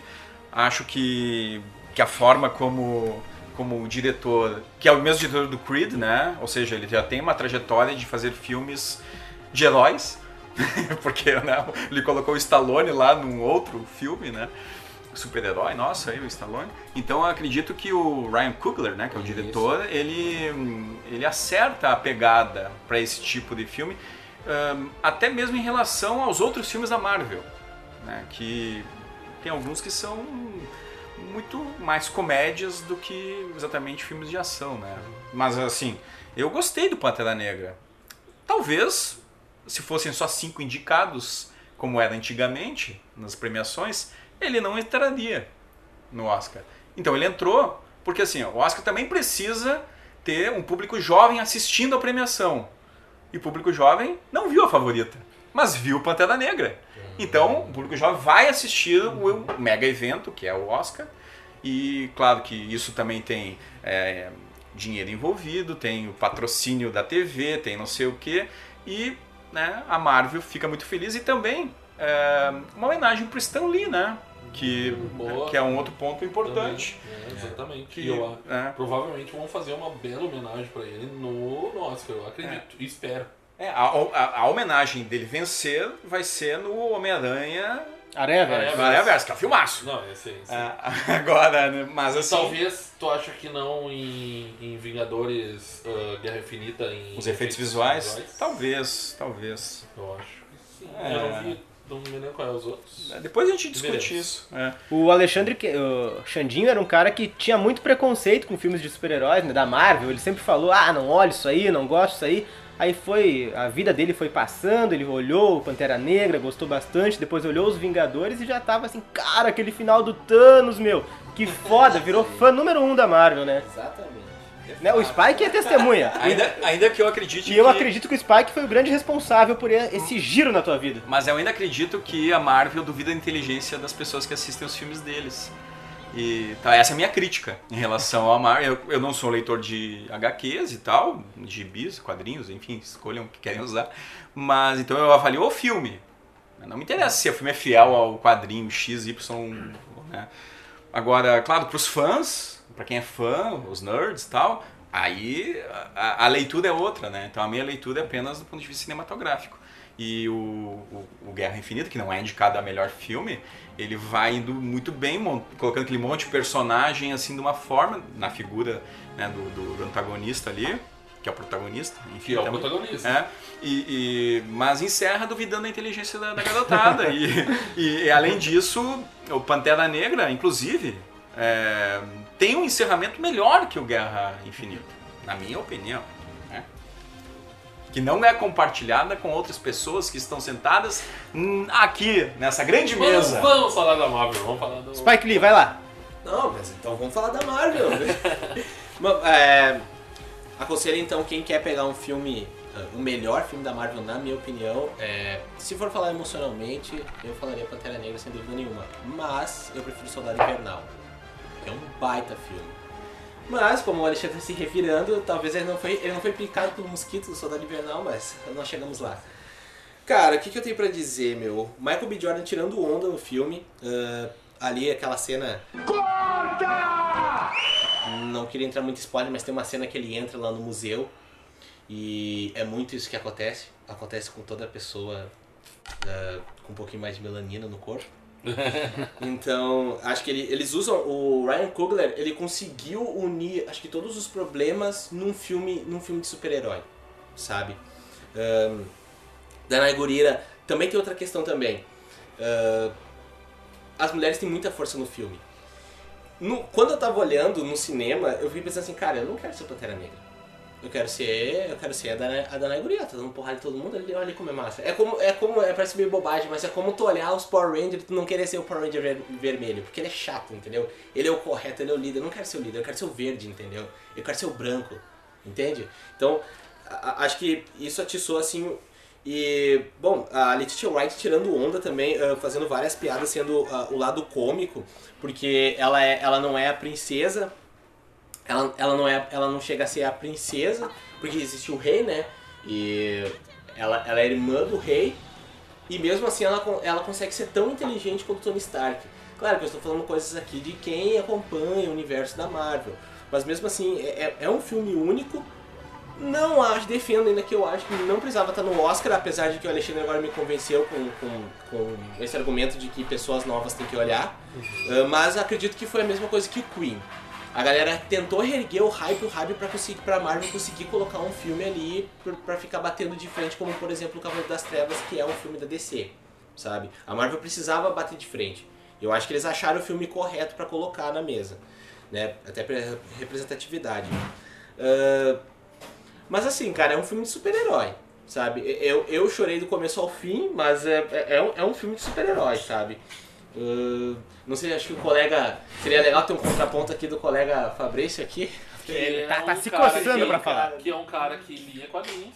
E, e que é um cara que é um super-herói, o Não, Aquaman. Exato. Eu lia, eu lia. Não. Mas assim, quando foi um filme de super-heróis, entendeu? Eu não, não levo a sério pra, pra uma discussão. Se a gente considera que o Infiltrado na Clã é um filme que, que não levou com toda a complexidade possível um assunto importante, um assunto atual, o que dizer do Pantera Negra? Não- é porque ele tem uma frase lá no meio, ou porque tem uma cena que, que, que vai abordar a questão do racismo. Mas ele pega e faz uma utopia de como seria uma sociedade sem a, a influência do da- da- do não seria do branco né do da colonização da, da, da- o que, que- como seria a África com, com um desenvolvimento com uma riqueza entendeu Sim. é uma utopia e é uma utopia meio que criticando que seria uma claro que É, eu é, acho é uma, que vocês estão atribuindo muita seriedade a um filme que não é pra ser sério, um filme Mas que não ele sério. foi Não, feito uma pensando em ser sério. Foi ele foi feito pra ser sério dentro da Marvel. O, o- eles pegaram o diretor Ryan Coogler porque ele fez o Fruit Valley Station, que é aquele atentado que acontece com um menino negro lá dentro do metrô, lá nos Estados Unidos. Então eles já pegaram, eles queriam algo representativo. Esse filme foi pensado, feito, claro, com o viés do super-herói, da- do, do ganhar dinheiro, do, do, do atingir público-alvo, mas também com um pouco Sim, vocês acham que um de seriedade. jovem, um jovem, então, né, pra pegar Uhum. essa, essa premissa aí de, de que é, o Alexandre falou que o Oscar precisa atingir. Eu não sei, eu acho que é isso que eu discordo, sabe? A premiação ele vai escolher aqueles melhores filmes, ou vai, vai indicar os melhores filmes, mas sem, assim, justamente ele tá meio que comprando essa ideia de que o Oscar tem que ter uma. de que uma premiação tem que ter uma intenção. A- Aparentemente foi isso que eu entendi, do- foi isso que tu falou. Você entendeu errado, meu cara. Ah, mas enfim, mas voltando pra, pra questão. é, vocês acham que uma pessoa que seja racista e assista o Pantera Negra vai começar a repensar? mas não foi feito pra Não, ele. mas não é isso. Aí é que Não, tá. mas qual é a questão? Qual é a Foi- seriedade? Representatividade. Exato. Pensa assim, numa criança, por exemplo, o pensa no Janzinho, no Spikezinho ali com 10 anos. Que personagem negro bom e decente que a gente tem na TV. E- Super-herói. e- Super-herói.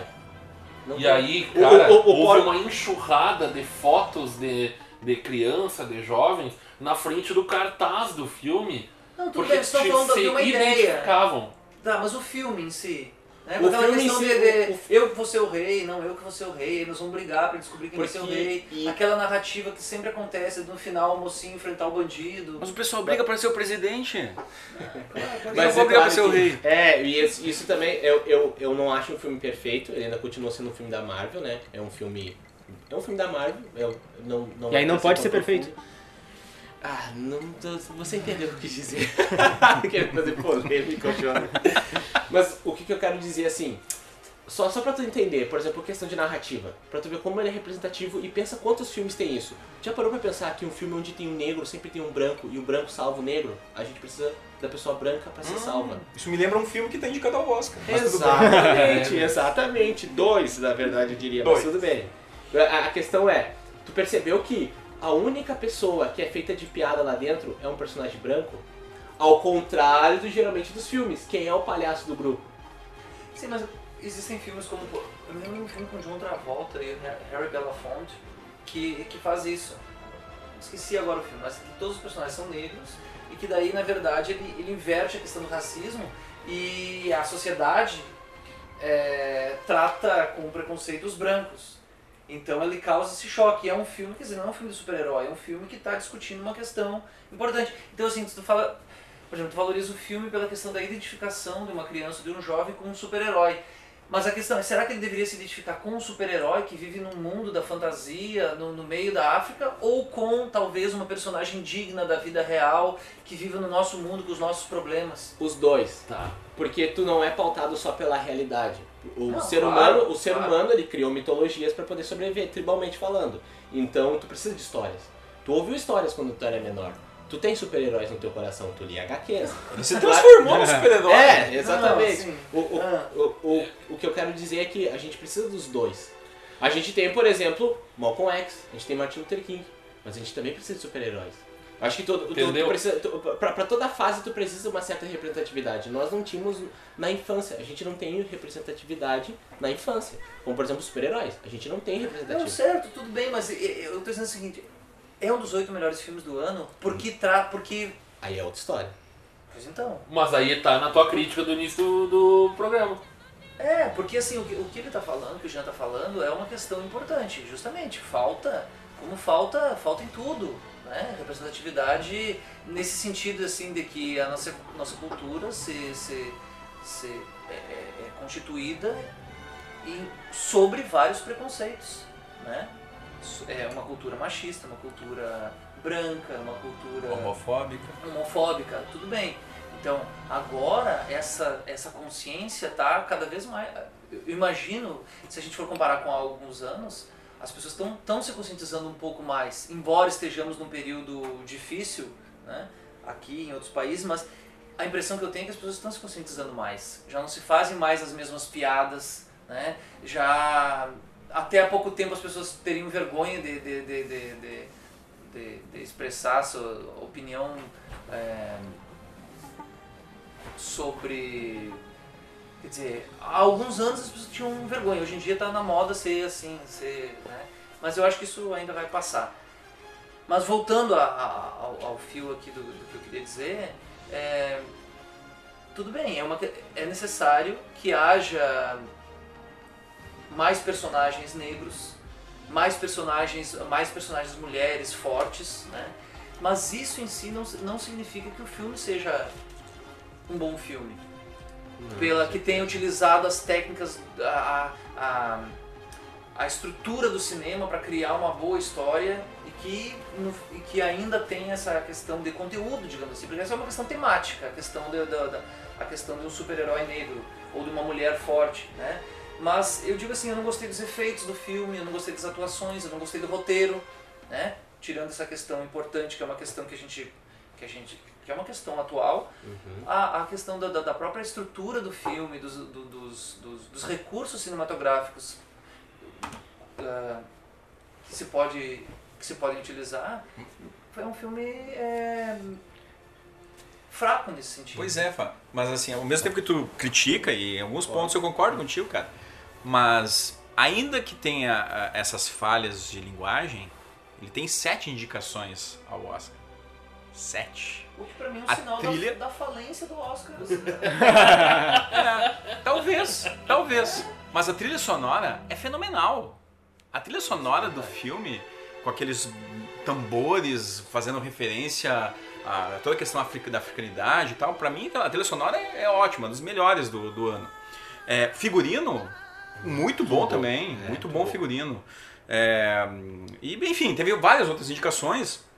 E engraçado porque. Mas não pra roteiro, né? Ah, Não, Não pra não, roteiro. não, não teve pra roteiro, é, porque que eu valorizo bastante. E talvez seria um roteiro adaptado se fosse, né? É, provavelmente. sim. E mesmo assim não mereceria. E fotografia também não. Uh, Ryan Coogler não. uh, até teve, teve bastante crítica por, por causa do jeito que ele filmou e a diretora também. Teve, teve planos. uh, o plano contra plano e, e assim foi o filme todo. Acho que porque era o primeiro filme que ele tinha pegado um filme gigante E realmente. Ele quis acho- fazer um. um, um- Ele ficou em cima da ideia. Exatamente. Eu acredito que ele ficou em cima da ideia, sabe? É como a gente tava conversando, sabe? Eu, eu não sei os colegas ali, mas eu, que, eu vi que tava chegando num consenso que talvez Queen não merecesse estar na, na, na premiação, Não, mas acredito- está. Não é Mas- consenso. Ó. Não é consenso. Se fosse Aqui, mas está. Mas... É isso que eu ia dizer. Ah, o momento que o Oscar abriu dos 5 para 8, já teve 10 também, Máximo né? 10. Ah, ele dá abertura para te botar no, no, no- entre os melhores filmes um filme que tem uma represen- representatividade, um filme que tenha ah, mais um, um- um poder simbólico do que uma qualidade técnica.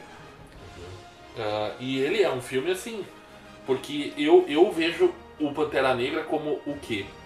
A Marvel, uma máquina de dinheiro que está há 10 anos ah, faturando e fazendo blockbusters, teve uma sensibilidade de fazer um filme com ah, ah, tentando trazer a representatividade do negro e da mulher. Isso pode ser valorizado já que o Oscar tem 8, 10 lugares para botar ali. Ele não vai ganhar. Ele, na minha lista ele tá o último. do- Deixa do só ali, eu fazer aqui, abrir um parênteses então, Uhum. só para em termos conceituais a gente poder entender o que cada um tá falando. Uma pergunta que eu lanço pro Fabrício, estendo a todos vocês, porque me parece muito abstrato isso mesmo, julgar qual é o melhor filme. O que, que para vocês é o melhor filme? Porque na minha cabeça, por exemplo, comparar, botar no mesmo patamar um, um Pantera Negra e um Nasce Uma Estrela é como comparar um zagueiro com um atacante. Lá, são coisas que, sabe, são totalmente diferentes, eu acho as propostas, tudo. O que, que eh, vocês classificariam como o melhor filme pra vocês e como é que se compara então dois filmes, que categorias vocês usariam pra fazer essa comparação? Tu tem certeza que tu quer fazer isso? Nós já estamos com uma hora e quinze de, de conversa e nós temos mais três filmes pra analisar. Deixa rolar, Eu deixa acho que rolar. Vamos longe. de- tentar ser o mais breve possível. Fabrício, qual O Fabrício, o Fabrício, pra ti, que, Fabrício. pra eles, que o Fabrício é um cara que mostrou que isso im- importa bastante, né? Esse merece estar entre os oito, esse não. Por quê, Não, Fabrício? é, eu, por, um lado eu não gosto dessa questão da comparação, realmente. São, são, são, são diferentes. Então, assim, eu não acho que. que por exemplo, vamos, vamos supor, se eu fosse fazer um filme, eu não estava preocupado em competir com os outros. Eu ia querer criar o melhor filme pra mim. Sem pensar na recepção, sem pensar em premiação, sem pensar em retorno. Mas claro que as pessoas são diferentes e tal. Então, assim, realmente não faz muito sentido comparar a atuação de um ator que faz um papel com a atuação que faz outro. Talvez se, eles, se os cinco atores indicados fizessem o mesmo papel, eu pudesse comparar. Né? Ah, Qual a atuação que mais me convenceu. Agora, realmente são filmes diferentes. Até porque garanto que se todos nós víssemos todos os filmes, garanto que se nós perguntássemos qual tu acha que tinha ganho o Oscar, talvez cada um ia falar um. É, então, por isso que eu falei Mas assim, essa é muito pergunta vai baseado. É, É, mas é Vai que ter. escolhi não olhar. É baseado em, opi em, em, em- em Opinião pessoal, né? Tá, então, claro, já antecipando isso, pra mim, o melhor filme dos, dos cinco. Não revela agora, Fabrício, deixa Ah, pra depois. Tudo bem, mas. Terá esse momento. Certo, vou deixar pro final. Mas. Tem essa questão da, da, da- da- do melhor filme, por um lado ela é subjetiva, porque às vezes a gente assiste a filmes em momentos diferentes e os filmes podem significar pra gente mais ou menos dependendo do nosso estado. Isso não deixa de ser uma questão subjetiva. A questão em relação aos recursos é o seguinte, a gente tem é, um cineasta, vai, vai, vai decidir dirigir um filme, um produtor, tem vários recursos ali à disposição, né? E, é, a questão do, do- começar por uma história, um argumento que se transforma num roteiro, né? Os atores que ele vai escolher, a, o, as- o tipo de, de narrativa que ele vai utilizar, né? Se eu vou utilizar a narrativa em off, se eu vou utilizar uma narrativa que, que inverte a cronologia. Então tudo isso faz, quer dizer, às vezes a história pode determinar ou pode é, indicar um tipo de, de narrativa. Nem sempre um bom filme envolve todas essas questões. Por exemplo, vocês tocaram na questão do figurino, né? ou da maquiagem, ou da trilha, da trilha sonora. Existem, existem cineastas e grupos de cineastas que decidiram não utilizar trilha sonora. Então não é bem isso. Mas eu penso assim o seguinte, depois a gente assistia muito, isso vale para literatura, vale para eu, eu, eu fico satisfeito quando é contada uma história, uma boa história, né, que por um lado me prenda a atenção, que seja suficientemente complexa para não, não, não chamar o telespectador de. Não, não brincar com a nossa inteligência, como aqueles que, que, que acabam dizendo assim, ah, eu vou contar isso pro telespectador porque eu acho que ele não vai ser capaz de compreender isso por si mesmo. E né? explicar demais, né? Explicar demais, porque depois que a gente assiste a muitos filmes, quando o filme é mais óbvio, a gente acaba sabendo tudo que vai acontecer, né? Ou acaba percebendo que aquilo lá é mais do mesmo, né? Como eu falei do filme, do filme de super-herói, um filme de ação, por exemplo, no final tem a luta entre o mocinho e o bandido. Pode acontecer muitas coisas, mas no final eles têm um, um embate pessoal, né? Em que um deles vai sair vencedor, normalmente o mocinho.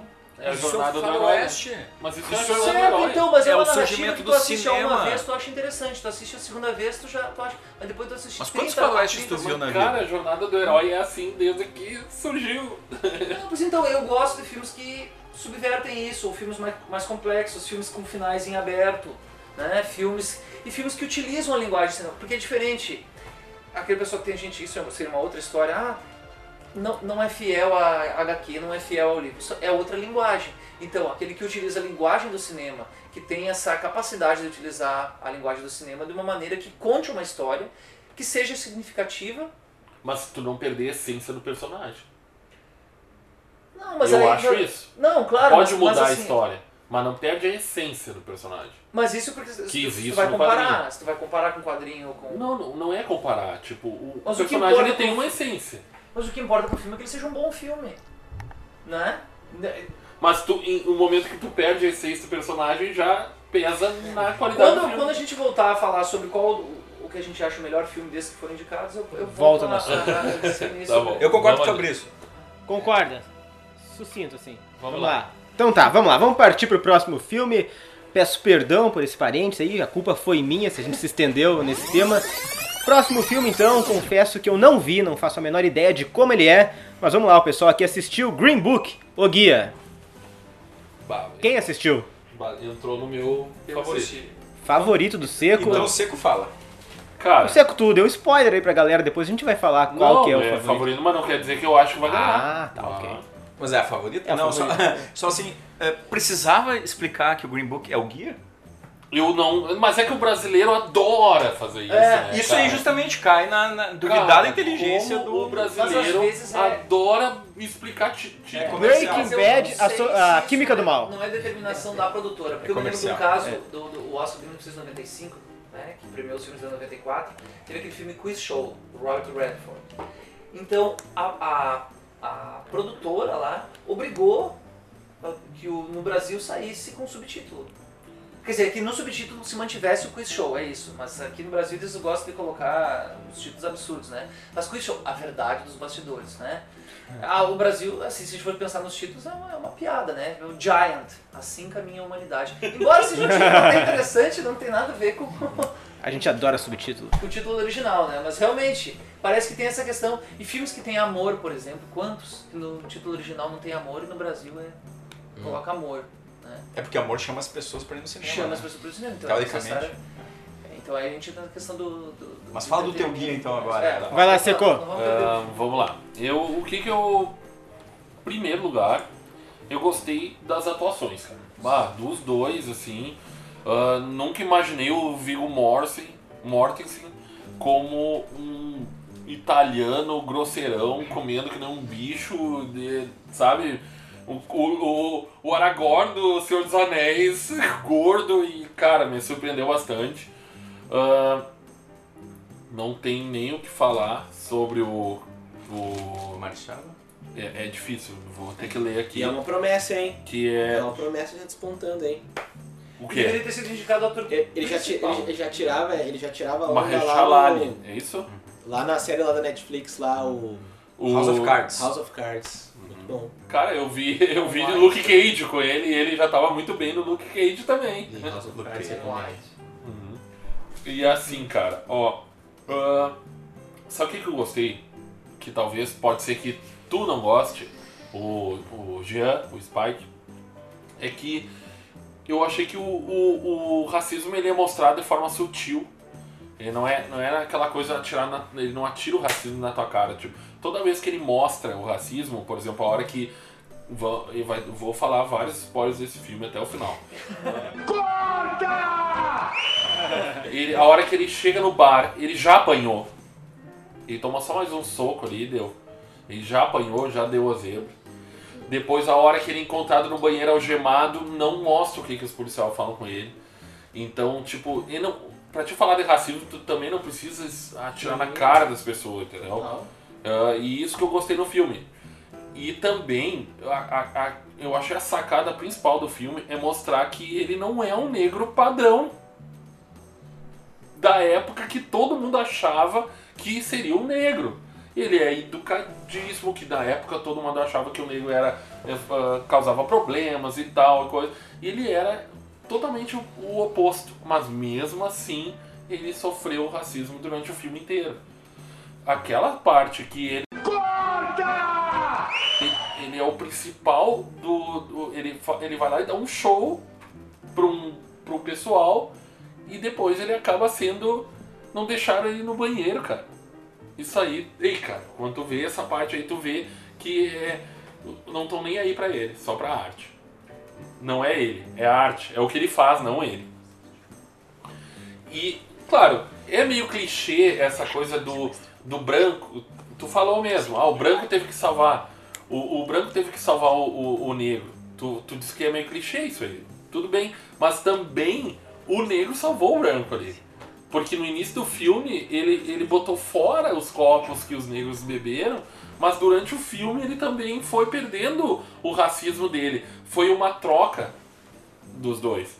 Cara, eu esse filme me emocionou. Eu, eu não esperava tanto. Eu fui ver, ah, tipo, vou ter que ver Green Book hoje, pensei assim. E, e tava vendo, pensando ver só pela atuação do Mahershala Ali. Mas o filme me conquistou, achei muito bom e eu, eu gostei muito. Vamos ver qual é a galera, o que, que a galera pensa sobre ele. Olha, Seco. A minha visão é que o Marshala Ali faz uma grande atuação. Pra mim, ele vence qualquer prêmio, seja de coadjuvante ou de protagonista. Ele foi indicado para coadjuvante, absurdamente, né? Que essa é uma outra discussão, Absurdo, absurdo. uma outra discussão, né? Mas enfim, é, já é um preconceito colocado aí, botar só porque é um negro, botar para coadjuvante. Mas Então- tu acha porque o filme começa contando a história do. Tudo bem. É, eu acho que é por Tudo isso. bem, tudo bem, tudo bem. É, tendo E- isso em e mente, ok. o filme, tipo, praticamente o filme ele segue o italiano, não o. Ok, ok. Dá pra explicar, mas ahn, Pelo tempo. pelo tempo e tela, pela, próprio, pela própria construção do personagem também, né? Os dois personagens se constroem ao longo do filme. Os dois. Sim, os dois. Né? Então eu acho que aí é uma parceria, eles fecham muito bem. Né? Eu prefiro o Viggo Mortensen no Capitão Fantástico, né? Pra mim ele tá Ah, muito bem ah, naquele que filme. filme, cara. Mas, uh, ok, ok, tá legalzinho ali, tá, faz bem o papel, faz o italiano meio caricato ali, ok. Uh, eu, quando eu vi que o filme era do Peter Farrelly, eu pensei, vai ter escatologia, né?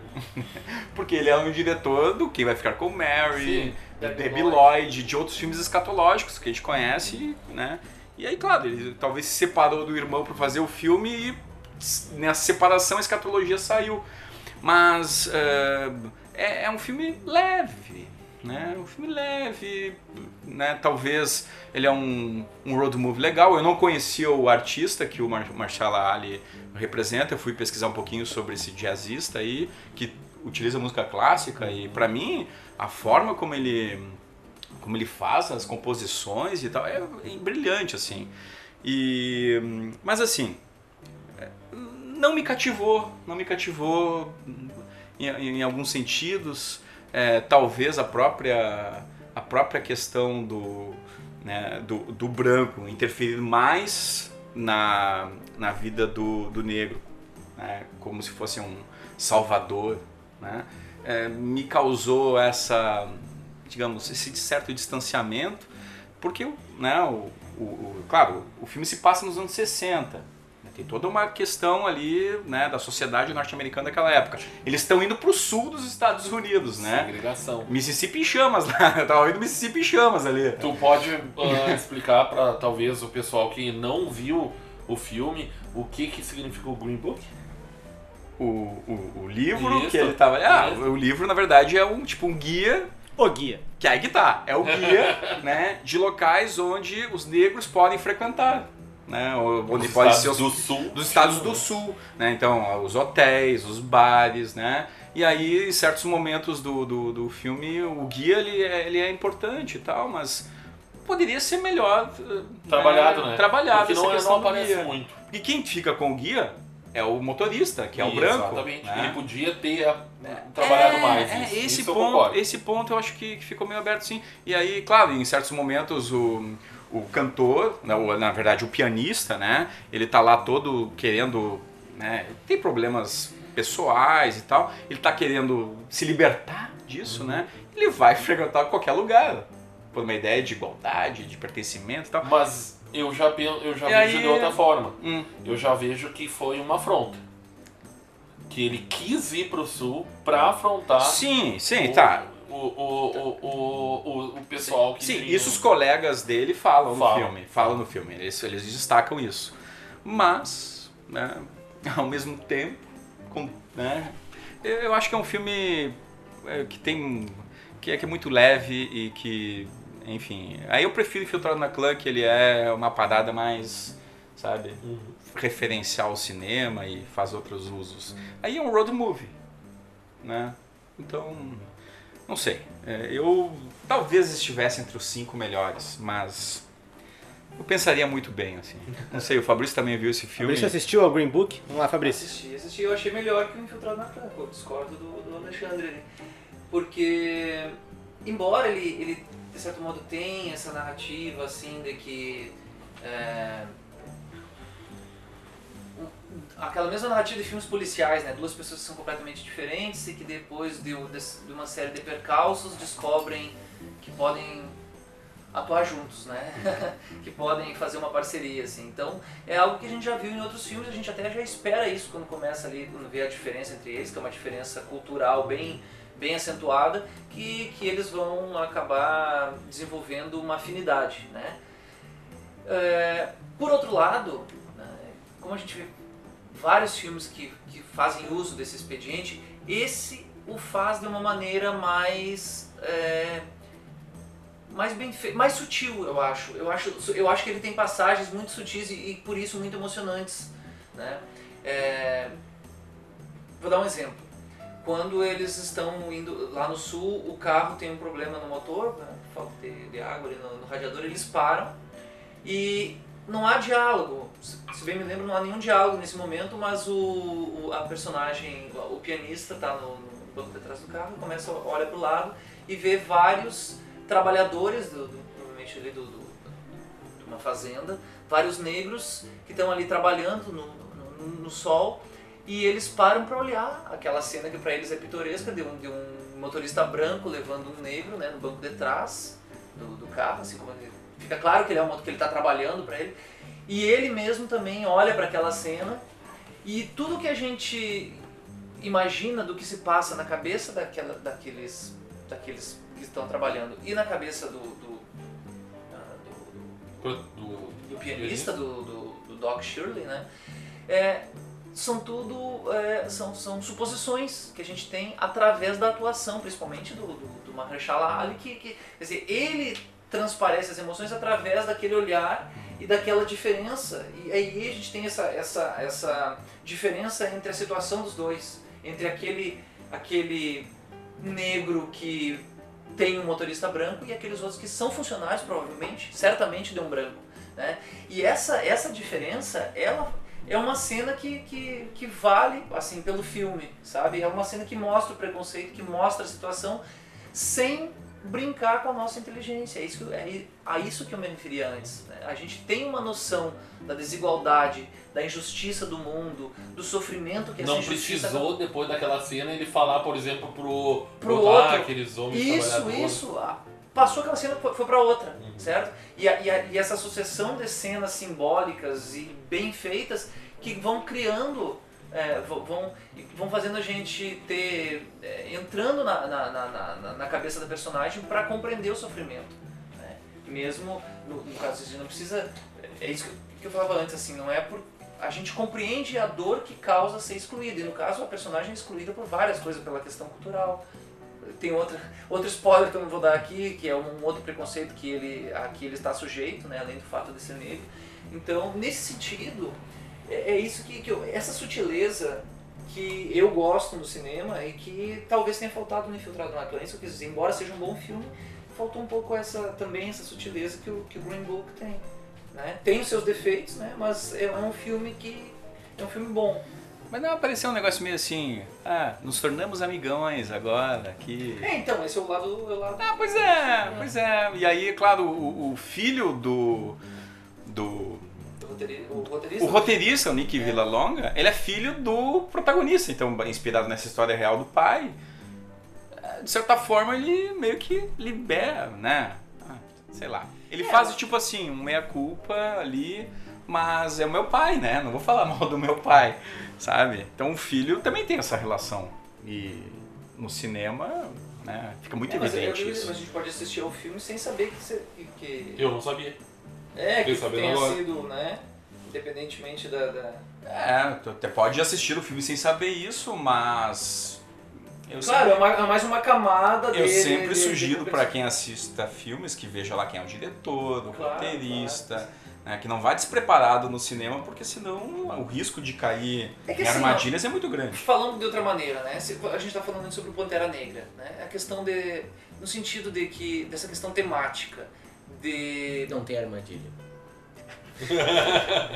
de alertar contra, contra o preconceito, de, de, de, mostrar que tipo de sociedade que a gente quer e, e, que as nossas ações podem ter consequências que geram a dor das outras pessoas. Dentre os três filmes que nós comentamos, que tem isso, né, Pantera Negra, Infiltrado na Clã e o Green Book, o Green Book para mim é o mais eficiente. Né? Pode ser que realmente, pra, talvez para um jovem, não seja, né? não, é, é possível para mim me pareceu o que abordou essa questão do o racismo de modo mais inteligente né? de, de, essa é, é, é, sutileza mesmo essa a sutileza de, de, de, ser complexo sem ser óbvio mas eu, não concordo que o infiltrado na cana seja óbvio dentro de uma ideia crítica que tu tá colocando não não não eu digo óbvio no sentido assim de se o Green Book como como o Seco falou se após aquela cena ele, ele tivesse uma, uma, uma voz em off dizendo é. puxa, olha aqueles, aqueles, aqueles negros ali, não tem a mesma vida mas, que... Sabe, mas... é esse tipo de coisa que muitos filmes têm. Mas em certo momento tu também não ficou em dúvida se o próprio pianista não era... não tinha um alto racismo dele? Não, mas aí que tá, mas cada um de nós chega a, a conclusões, porque o filme deixa um pouco a, a gente tentar acessar os pensamentos dele, né? Hum. Provavelmente. Se ele não se sentia um branco naquela sociedade? É, não sei, eu não sei. Em alguns momentos isso ficou. me pareceu no Green Book. Ah, assim. ah, é, é porque assim, tem, tem outra parte importante que é aquela que ele fala assim, ó, eu, eu, eu toco para pessoas, ou eu toco piano para pessoas ele é Chopin, que, né? que querem ter um verniz cultural, mas que por me tratarem mal, na verdade estão mostrando sua verdadeira cultura. Eu achei isso, essa, essa, essa frase, esse momento muito, muito, é, é, muito acertado, porque acontece isso, acontece isso até hoje, né? A pessoa diz assim, não, eu sou uma pessoa tolerante, não, a gente não viu aí um personagem político dizendo assim, não, eu não sou racista, eu posei ao lado de um negro. O cara tá mostrando que é racista por dizer que não é racista, né? Então, assim, é uma coisa que acontece. e, e, o filme, pra, nessa questão, justamente voltando, de, de denúncia da, da, da, de atos inconsequentes de pessoas sem escrúpulos, ele, ele é o mais eficaz, assim, do meu ponto de vista. Spike não viu, né? É, o Spike eu tô até com pena dele, porque os dois únicos filmes que ele assistiu já foram até debatidos aqui. Coitadinho tá bocejando do meu lado, sem saber como contribuir, então... É... Mas é sete da manhã ele tá bocejando? Eu, é sete da manhã o Spike bocejando, né? Eu, eu fico olhando o semblante do Spike aqui, me dá uma tristeza mesmo. Mas vamos aproveitar então aqui o gancho do Fabrício, o termo que ele usou, sutileza, que é o termo que eu uso para definir nosso próximo filme que eu lanço aqui na nossa roda de debates que é Roma, filme do Alfonso Cuarón, que foi lançado aí, que está disponível na Netflix. Então quem começa já é o Fabrício para comentar o filme Roma. Bom, eu já vou começar dizendo que é o meu preferido. Mas o Fabrício não era pra falar ainda. Eu sei, então a gente corta. assim, bota, tem como cortar e bota outro. Não, não cortaríamos, vai, vai. Não, pois eu achei um um, um filme muito, muito bem feito, muito bem pensado, muito bem realizado, assim, pareceu. Ele também, ele, ele é justamente, Jonas, essa questão da sutileza, sabe? Ele, ele vai mostrando várias situações de injustiça e ao mesmo tempo vai colocando questões do, do México dos anos 70 como, como pano de fundo, sem, sem nos dar explicações assim óbvias ou explicações desnecessárias. A gente vai. Tanto é que eu, imagino que seja possível uma pessoa terminar de assistir Roma e não perceber, por exemplo, a questão da, da injustiça que, que, se comete com as empregadas domésticas. Né? A questão do, do da, da de, de, é uma pessoa que está incluída na família, mas, mas ao mesmo tempo uh, excluída. Né? Então, assim, ela, ela tem, tem uma, uma certa noção de que ela, ela faz parte da família, mas ela não nem dorme no mesmo, no mesmo, no mesmo espaço ali, né? E quando é pra recriminá-la, se recrimina com, com, com, um tom autoritário. Então assim, ó, o filme é tão sutil nisso também que é possível que uma pessoa assista ao, ao Roma sem, sem perceber. Então, poderia pensar nisso como um defeito, se é que é pra se é falar sobre, sobre se o tema é mostrar isso, como é que isso não mostra, né? Mas eu, eu acho que é um filme que, em que todas as suas ressonâncias assim vão sendo é, vai caindo a ficha aos poucos, talvez até depois que as pessoas assistirem. É um filme que fica na, na, na, na na memória assim de quem assistiu por, por mais tempo, né? Sem contar assim a questão da, dos recursos técnicos de, de, de fotografia, cenário, é, reconstituição de, de, época, reconstituição do, do, do, clima histórico assim, de, o, o uso ali da, daquelas é, milícias para reprimir os estudantes que protestam. Isso, isso é, é feito com muita é, com muito, muito cuidado, assim, não, não é. Não é...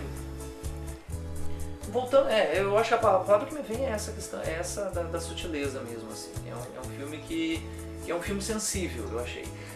Imagino que algumas pessoas possam pensar que é um filme também que não tem um roteiro que tem aqueles clímax, né? Normalmente, assim, por exemplo, que muitos filmes têm, pegam um, um, ponto chave na vida de uma pessoa e giram em redor daquilo. O Roma se tem esse ponto eu lá no, no, final, mas não posso dizer que seja, né, dando spoiler aqui, a, a gravidez da personagem. Vamos ver, o Alexandre vai discordar dele. Eu estou surpreso, que nada como conhecer as pessoas por um tempo longo, né? E aqui também são gerações, né, que, que estão... O Alexandre e o Fabrício se conhecem há 60 anos. Pelo menos. É, e e eu lembro de um amigo meu que criticava muito os filmes do Afonso Cuarón. Ah, é, Filhos da Esperança. Filho, né? Filhos da Esperança, Harry Potter, é, Gravidade, ele falou em gravidez, eu pensei que ele ia falar do gravidade, né? É, ou seja, ele, ele, ele, não gostou de nenhum filme do Afonso Cuarón ao longo da história. Dele. Sim. É, deve, e agora, e agora, né? Agora ele me fala de sensibilidade, né, da, da, da questão da delicadeza ali, da, da, dos detalhes do filme e tal, da questão da, da empregada. Mas olha, tem filme brasileiro que aborda isso de uma forma muito melhor que o Roma. Sim, mas eu já ah. critiquei o Oscar, agora Não, tudo bem, 8, né? tudo bem, tudo bem. E... Mas eu só quero, eu só quero né, deixar claro, né, isso. Então lá, a Regina Casé, por mais defeitos que tenha, faz um papel incrível, né? Naquele mas, filme. Mas eu acho que o Roma não é. Que horas ela volta? Sim e não, sim e não. Porque assim, eu, eu gostei da, do ponto de vista técnico do filme. Achei. E aí, claro, trabalho de direção, é, os planos, é, a fotografia é belíssima. E parabéns à Netflix também pela, pela forma como, é questão, como né? faz, né? Como, como, né? Que é, um, que é o streaming, né? Entrando com Pela tudo. primeira vez, né? É, e agora, é, o, o roteiro, É que tá, o roteiro eu achei um pouco problemático, Fábio. Eu sei que tu, tu destacou aspectos positivos do roteiro e tem. Como Boyhood, de certa maneira. né? É, por isso, né? É um filme de arte, assim, de certa forma, né? E aí, tu criticando o Oscar e o filme de arte, né, cara? Tá aí sendo indicado a melhor filme, filme mexicano. Parece uma afronta um presidente lá que tá lá querendo construir muro, que não, não vai construir agora, né? Será que não Então- Aí tem- é, é, eu lembrei do discurso do Pantera Negra, né? Pessoas querem construir muros, a gente constrói pontes, né? É. Uma, uma, uma, uma cutucada. né? É, então, é, é. então assim, eu acho que é um filme muito bom, né? Eu, eu gosto do Afonso Cuarón, acho um grande diretor, não tenho né, preconceitos em relação a isso, nem com o Harry Potter que ele fez lá, pra mim, um dos melhores Harry Potters, inclusive. Prisioneiro de Azkaban, né? Foi o que ele, que ele dirigiu. E, uh, mas assim, é, é, parece que ele cria aquela figura assim, nenhum homem presta. Então vamos deixar isso claro para todo o espectador. Nenhum homem presta. Nem o diretor do filme. Então, Alfonso Cuarón. Mas o filme ele, não- ele é meio autobiográfico, talvez são. Mas essa é a impressão que Alfonso Cuarón teve dos Mas homens. aí é que tá. Mas eu acho que são dois personagens homens que talvez tenham sido paus no cu, sabe? Com, com as mulheres ali. Então- Canalhas. é, O canalhas, motorista então. do filme é gente boa. É, mas eu acho que. Os- as crianças, gente, não Se- se são dois só Não cresceu né? ainda, né? Por que, que ele vai passar pano pra esses homens se talvez sejam homens que não, não mereçam isso? Pois é, mas daí cria. é, Aí que tá, mesmo sendo um roteiro sensível e tal, ele cria aquilo que os filmes de super-herói têm, que é o bom com e o vilão, o vilão e o mocinho, sabe? Então, mesmo um filme sensível, de arte, esteticamente perfeito, ele cria também essa. O, o- destaca os vilões e destaca os heróis, ou as heroínas, no caso. Né? Então, pra mim, isso ficou, ficou visível no filme. E eu gostei do filme, tá? Não quero que o pessoal ache que eu não, não gostei. Gostei do filme. Só que tem isso, né? Tem, tem esse ponto aí que, que eu acho que ele quis ressaltar, talvez, para atingir um público maior, para entender o- a mensagem dele. Tá, ok. E também a essa que o Fabrício falou, da, da questão da, da- do se sentir parte da família, como se fosse da família. Né? A questão social da- da- das classes ali presentes, né? Isso pra mim também soou piegas em certos momentos ali. E eu acho muito bonita a cena da praia, mas é a partir dessa cena da praia que, que vem, que, que surge né? a, a- a questão essa da, da, da pieguice que pode estar presente na, na- nessa representação da, da empregada. E, mas é uma visão particular, claro. né? A maioria das pessoas gostou do filme, mas é, eu gostei, mas com ressalvas. E, e acho que isso é o que eu tenho pra falar do Ron. Professor Alexandre, permita-me discordar do senhor em alguns aspectos.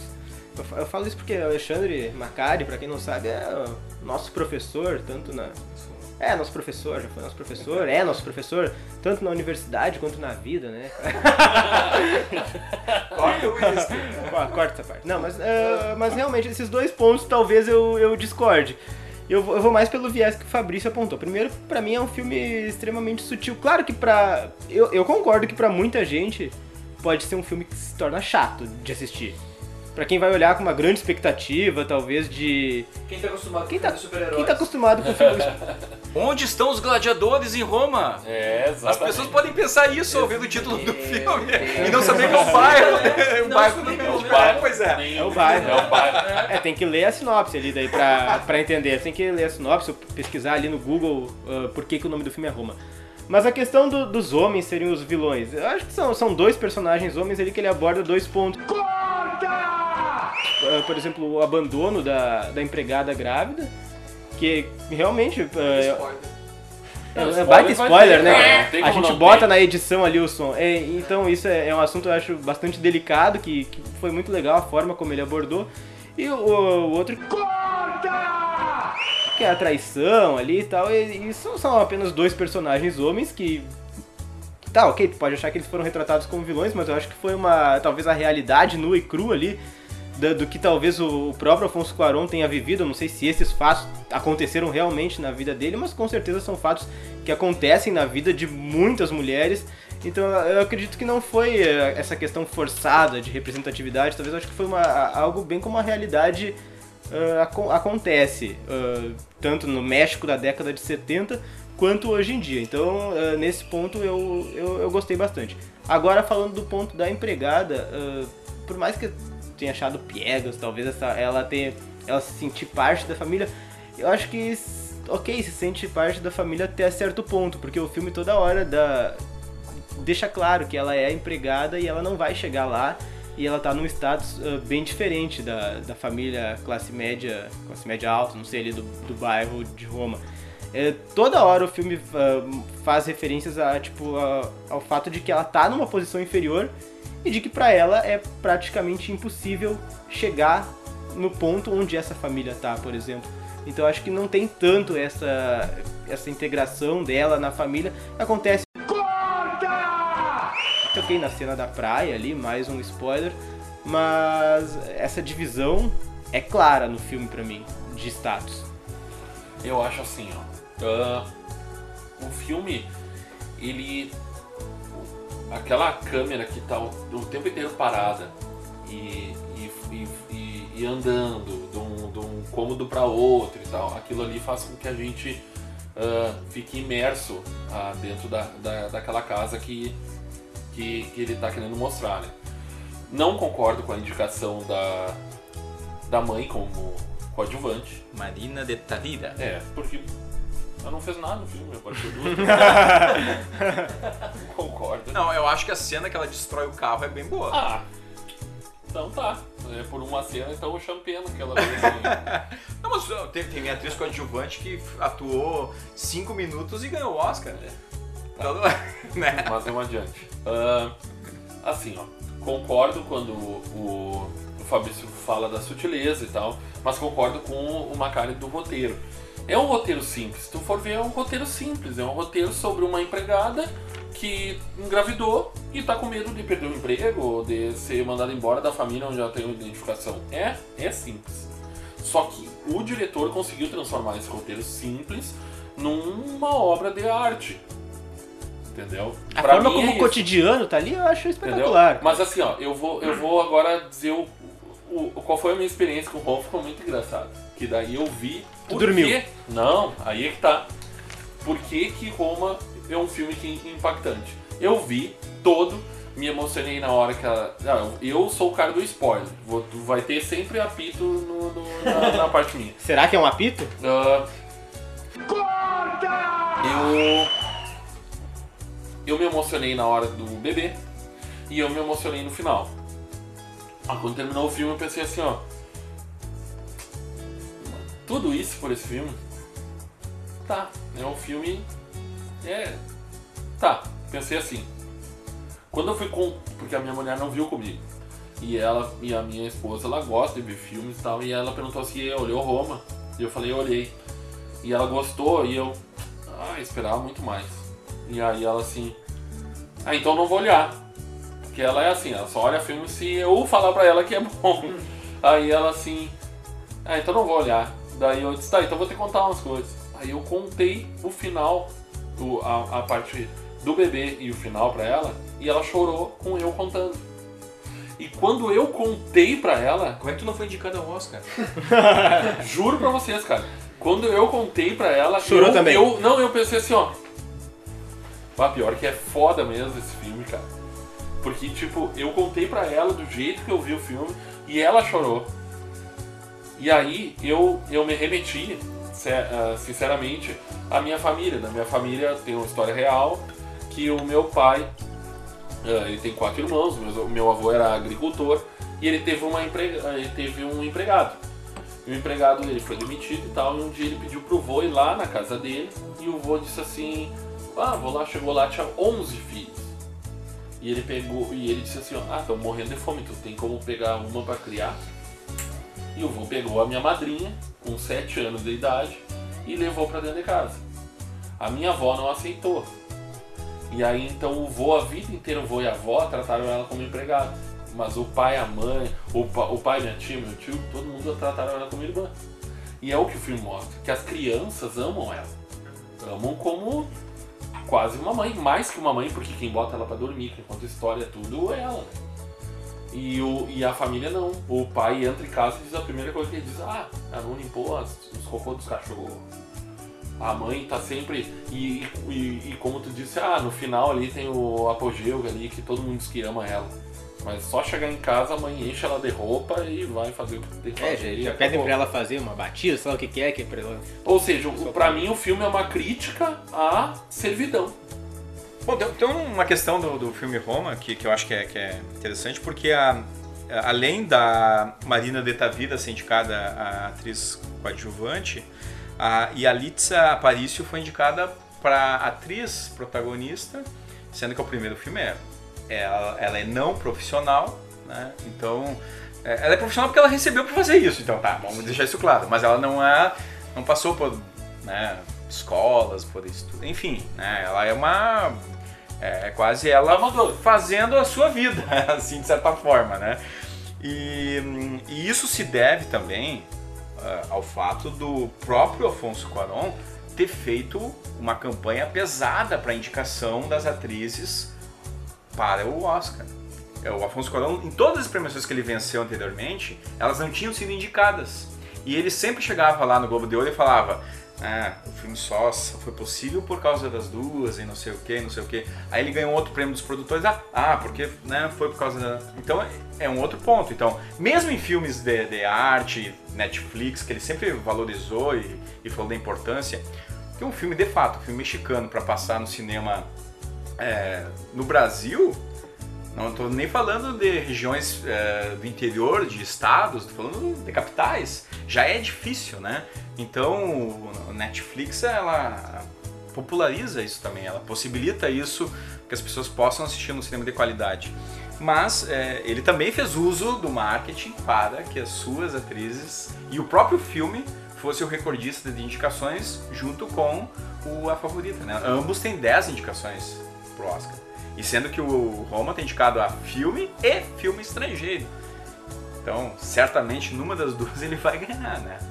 É que nem o Z, lá do Costa Gavras, que também foi indicada, foi indicada em 69, tanto para filme quanto para filme A vida é estrangeiro. bela, acho que A Vida é seria- Bela também. E não seria uma incoerência um filme ser ganhar o melhor filme do Oscar e não ganhar o melhor filme estrangeiro, porque se ele tá entre cinco melhores estrangeiros e, e ganhar o melhor do Oscar, ele consequentemente ele tem que ganhar o melhor As pessoas que estrangeiro. votam não são as mesmas. Não, sei, É, mas- bem isso. Essa é a questão. O Mas é Oscar uma tem as suas regras. É. Pois bem. Então fechamos o Roma aqui, vamos partir para o penúltimo filme indicado. Quase acabando, galera. Aguenta mais um pouquinho aí, porque o Spike já não aguenta mais. Mas a gente segue aqui, mesmo sem ele. Vamos agora de Vice.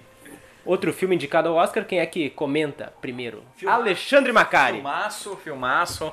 Adam McKay novamente usando sua linguagem cinematográfica bastante característica, a exemplo do que fez no The Big Short, né? Eh, que ele, enfim, a grande aposta é um daqueles filmes que tu assiste e vai se divertindo num tema sério, um tema difícil, né? E ele vai construindo de uma forma assim. E esse da mesma forma, né? O, Vice ele vai construindo assim e é, pega, pega, pe- pega atores inspirados, e não estou dizendo porque o Christian Bale engordou não sei quantos quilos para fazer. Para mim, o Batman é ele, não é o Michael Keaton. Pra criar polê- pra criar polê- polêmica agora, né? Pra criar polêmica, né? O Batman é ele. E além de ser o Batman, ele faz um Dick Cheney que é incrível, assim. A, a, a maquiagem muito boa e a atuação, o tom de voz, a, a forma, assim. E, claro, é, a atuação juntamente com é, a história. A história é incrível, assim, a, a, a sátira que ele faz mordaz em relação a essa gestão do George W. Bush é incrível. E assim, pra mim, não é pra falar agora qual é o filme. Ainda não. Ah, tá. Desculpa, âncora. Desculpa, âncora. né? Mas é claro, é um filme mais para quem conhece a história dos Estados Unidos, assim. Tem esse ponto também. Porque é um filme de crítica do governo norte-americano. Mas eu gosto sempre de pensar aquele governo norte-americano com outros governos pelo mundo. Então eu relaciono, de certa forma, aquilo lá com outros lugares, né? Bom, é a, a minha crítica sobre o filme, eu, eu não vou me aprofundar muito. Eu já falei, conversei um pouquinho antes da gente começar aqui com o Macari, é que o que eu senti é que parece que quer humanizar um canalha. Que pra mim o, o Dick Cheney é um cara que é um torturador, é um é um cara que queria guerra, que que durante o, o governo do Bush o filme tenta mostrar que ele é o cara que está por trás de tudo isso. E eu pra mim, parece que o filme quer humanizar ele. Ele mostra que ele é um cara família, ele não mostra que no início da vida dele ele era um beberrão, um, um cara que não tinha futuro nenhum. Aí a mulher vem influencia a vida dele para ele ser um vencedor. Daí ele, a a, através do oportunismo dele, ele vai crescendo. E aí eu, eu senti que parece que o filme quer humanizar ele. E isso, a minha crítica do filme vamos lá, não estou dizendo que o filme é ruim, o filme é muito bom, mas só em essa situação que ele quer, parece que ele quer humanizar o. Um, vou falar com as palavras bem que eu quero falar, um pau no cu desses, eu não, não acho que o filme mereça estar tá onde está. Eu acho que ele está em. Na minha lista ele está em quarto ou quinto. Mas tá muito bem na tua lista então. Bem colocado. Ia pra Libertadores. É uma questão interessante essa, mas onde, onde tu vê uma crítica, onde tu vê um problema, tu já pensou que a gente pode olhar também como uma qualidade, porque assim, é um, de certa forma é, uma, é um alerta que as pessoas que são canárias, para usar a terminologia que tu usou... Ele usou outra terminologia. Ah, Pau no cu. elas, Spike edita. Elas... Tam, elas a, não saem por aí dizendo eu sou um canalha, né? eu sou mal, elas se disfarçam de pessoas boas, né? Isso a gente tem visto no mundo, né? Ou tu acha que, que as pessoas que são racistas dizem, não, eu sou um racista e realmente é um preconceito feio isso e eu não devia ser assim, mas eu, não, a pessoa não, a pessoa se acha, se acha boa, né? Os, os torturadores... Mas não precisam fazer filme sobre eles. Precisa. Mas talvez, talvez... Se fizer, tem que mostrar o que ele era mesmo. Mas não, mostra, eu sei, mas é que tá. Mas não, não acho que talvez seja importante mostrar que as pessoas que são capazes de torturar são as mesmas que levam os filhos no parque para brincar. Gente de bem, pessoal. É. É isso, Família sabe? de bem. É, é, é uma questão que já é, já é antiga no Brasil, quando fizeram uma época o que é ex-companheiro, você falou isso, né? Só que, o, bom, o ex-companheiro tem outros problemas. É, muitos. Mas é, o pessoal que, que, que torturou na ditadura militar, ou em, brasileira, em outras ditaduras, ou ou na Segunda Guerra, os, eles se achavam pessoas normais, tratavam bem a esposa, né?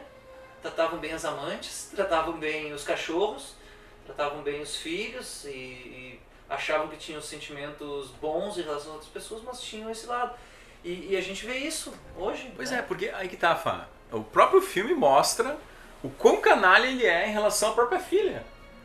Então eu, eu já acho assim, ok, ele traz um Dick Cheney humano, mas, né, uh, ele seria talvez o humano valorizado se o filme acabasse Corta! quando rolam os créditos e aí vem um grande spoiler, um grande spoiler. Uh, já apitou várias vezes, não sei se vai ser apito, se vai ser trem, se vai ser o quê, mas uh, nos primeiros 30 minutos de filme já rola os créditos. Uhum. Como se o filme tivesse acabado ali, um final feliz. Né? Como se fosse uma família perfeita. Aquilo é genial, cara. Eu confesso que eu, eu, eu, eu confesso que eu pensei assim, ué, 20 minutos filme? acabou, acabou a história de que Ah, sim, porque era pra ser assim na vida. Então, aí que tá. É por isso que eu acho que, que é um filme muito inteligente. E... Eu não sabia disso. E é difícil, e é difícil pegar personagens canalhas né? E aí tem vários né, ao longo da nossa história e representar dessa forma. E, o, e eu também destaco o próprio Sam Rockwell fazendo o George W. Bush. Meu Deus do céu, cara. Né? Que ele tá muito bem também. Não vai ganhar porque ele ganhou ano passado. E não vai então, ganhar porque é. tem o Machar Ali. Né? É, e aí o Ali ganha de todos. É. Aliás, eu daria dois prêmios, de coadjuvante e de protagonista, é. não interessa. Né? Exatamente. Mas o Christian Bale vai ganhar porque é, a atuação dele é, é inspirada em algo que ele deve ter citado no Globo de Ouro. Né? Porque ele incorporou o demônio ali para fazer um personagem muito difícil. Né? E eu, eu acho que ele fez muito bem a, a representação do vice, vice-presidente. Né? Isso aí. Tá certo, fechamos vice, então vamos para o último filme da nossa discussão aqui. Uh, agora a gente vai para o filme favorito de Alexandre Macari, Na- Nasce uma Estrela. Ele foi aos prantos com esse filme. É um filme, já começa aqui falando um filme cheio de clichês, mas que é, é um filme gostoso de assistir, que a história passa ali, a gente olha, vai gostando, vai... musicalmente é um filme que tem bastante qualidade até. Ah, o próprio Bradley, Bradley Cooper cantando vai bem, a Lady Gaga não, não vai bem não, Spike. Não sei. Vai bem, Spike. Eu tô, tô te falando agora aqui, ó. Tu Agora, viu o filme. Spike? É que ele acordou e espirrou, foi isso. Spike tomou um susto aqui. Mas, mas ele, não, ele vai bem. A Lady Gaga também, as músicas são muito boas. Ah, O filme é uma historinha que, em muitos momentos, a gente sabe o que vai acontecer. Até porque já aconteceram quatro vezes, né? O Alexandre Macari é fã das quatro edições do Nasce Uma Estrela. Ele que, inclusive, indica reiteradamente pra gente olhem as quatro edições, porque é uma melhor que a outra. Ah, e a gente tem esse- essa missão, a gente está incumbido dessa missão de olhar os quatro Nasce Uma Estrela. Faremos isso em breve. Mas é, é um filme que. Ok, né, cara? Eu que sou um cara que choro fácil. Não, Chorou. não chorei. Ah, Não bom. é importante, hein? Então não ganhar Isso é importante, então não ganhou Oscar. olha, e ele é feito. O Jonas não chorou. Ele é produzido pra que, o- pra que, Jonas pra que o Brothers espectador não chore chorou. no final. Ele é produzido Ele pra tem isso. o selo Jonas Brothers não chorou. Não chorei, cara.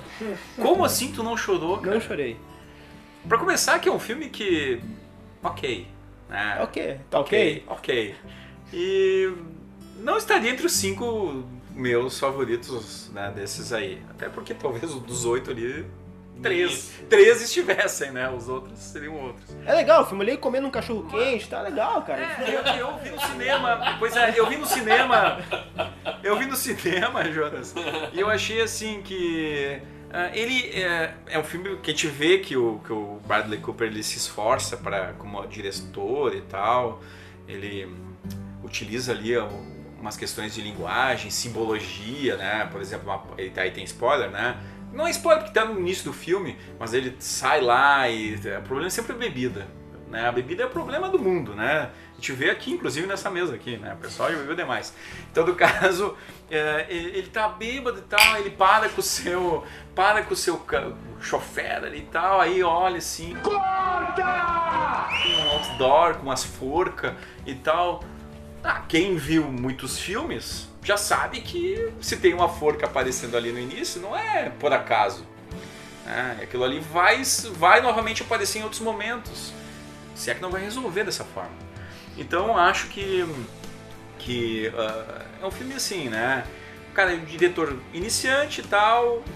Ok, fez um filme legal, tu assiste tranquilo, as músicas são boas, a Lady Gaga é mais bonita sem eh, maquiagem, o que é, né, um- algo impressionante porque eh, eu, eu não conhecia a Lady Gaga sem a maquiagem. Exatamente. Eu conhecia Impressionou é, sobre isso. Eu conhecia a. Lady Gaga, essa popstar e tal, que faz aquelas músicas, enfim, a música dos monstrinhos, aquela coisa toda, né? E aí, sem monstrinho, ela é ótima, ela é, né? sim, sim. ela é incrível. E aí, eu acho que hum, é, que é um ponto assim que a Lady Gaga vai ganhar o Oscar de canção, juntamente com a sua, os seus outros compositores, Tu não né? tem medo dela ganhar como atriz?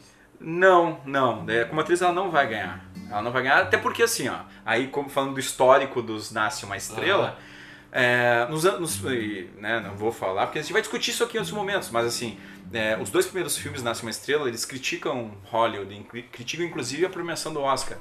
E no seguinte, com a Barbara Streisand na década de 70, e nesse, é o mundo da música que está sendo representado de uma outra forma.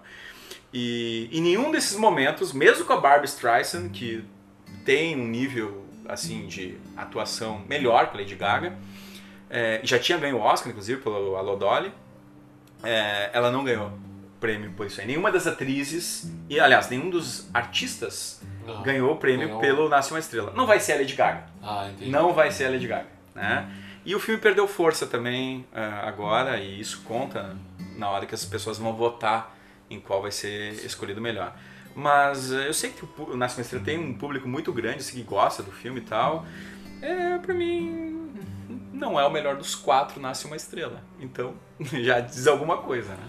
Eu acho assim, ó, até o momento em que ela tá em ascensão e entra um empresário e transforma ela em outra, outro personagem, aí virou a Lady Gaga. Eu não queria ver um filme da Lady Gaga. Ela fez uma ver- autocrítica ali? Não sei, cara. Não sei se isso é bom ou ruim.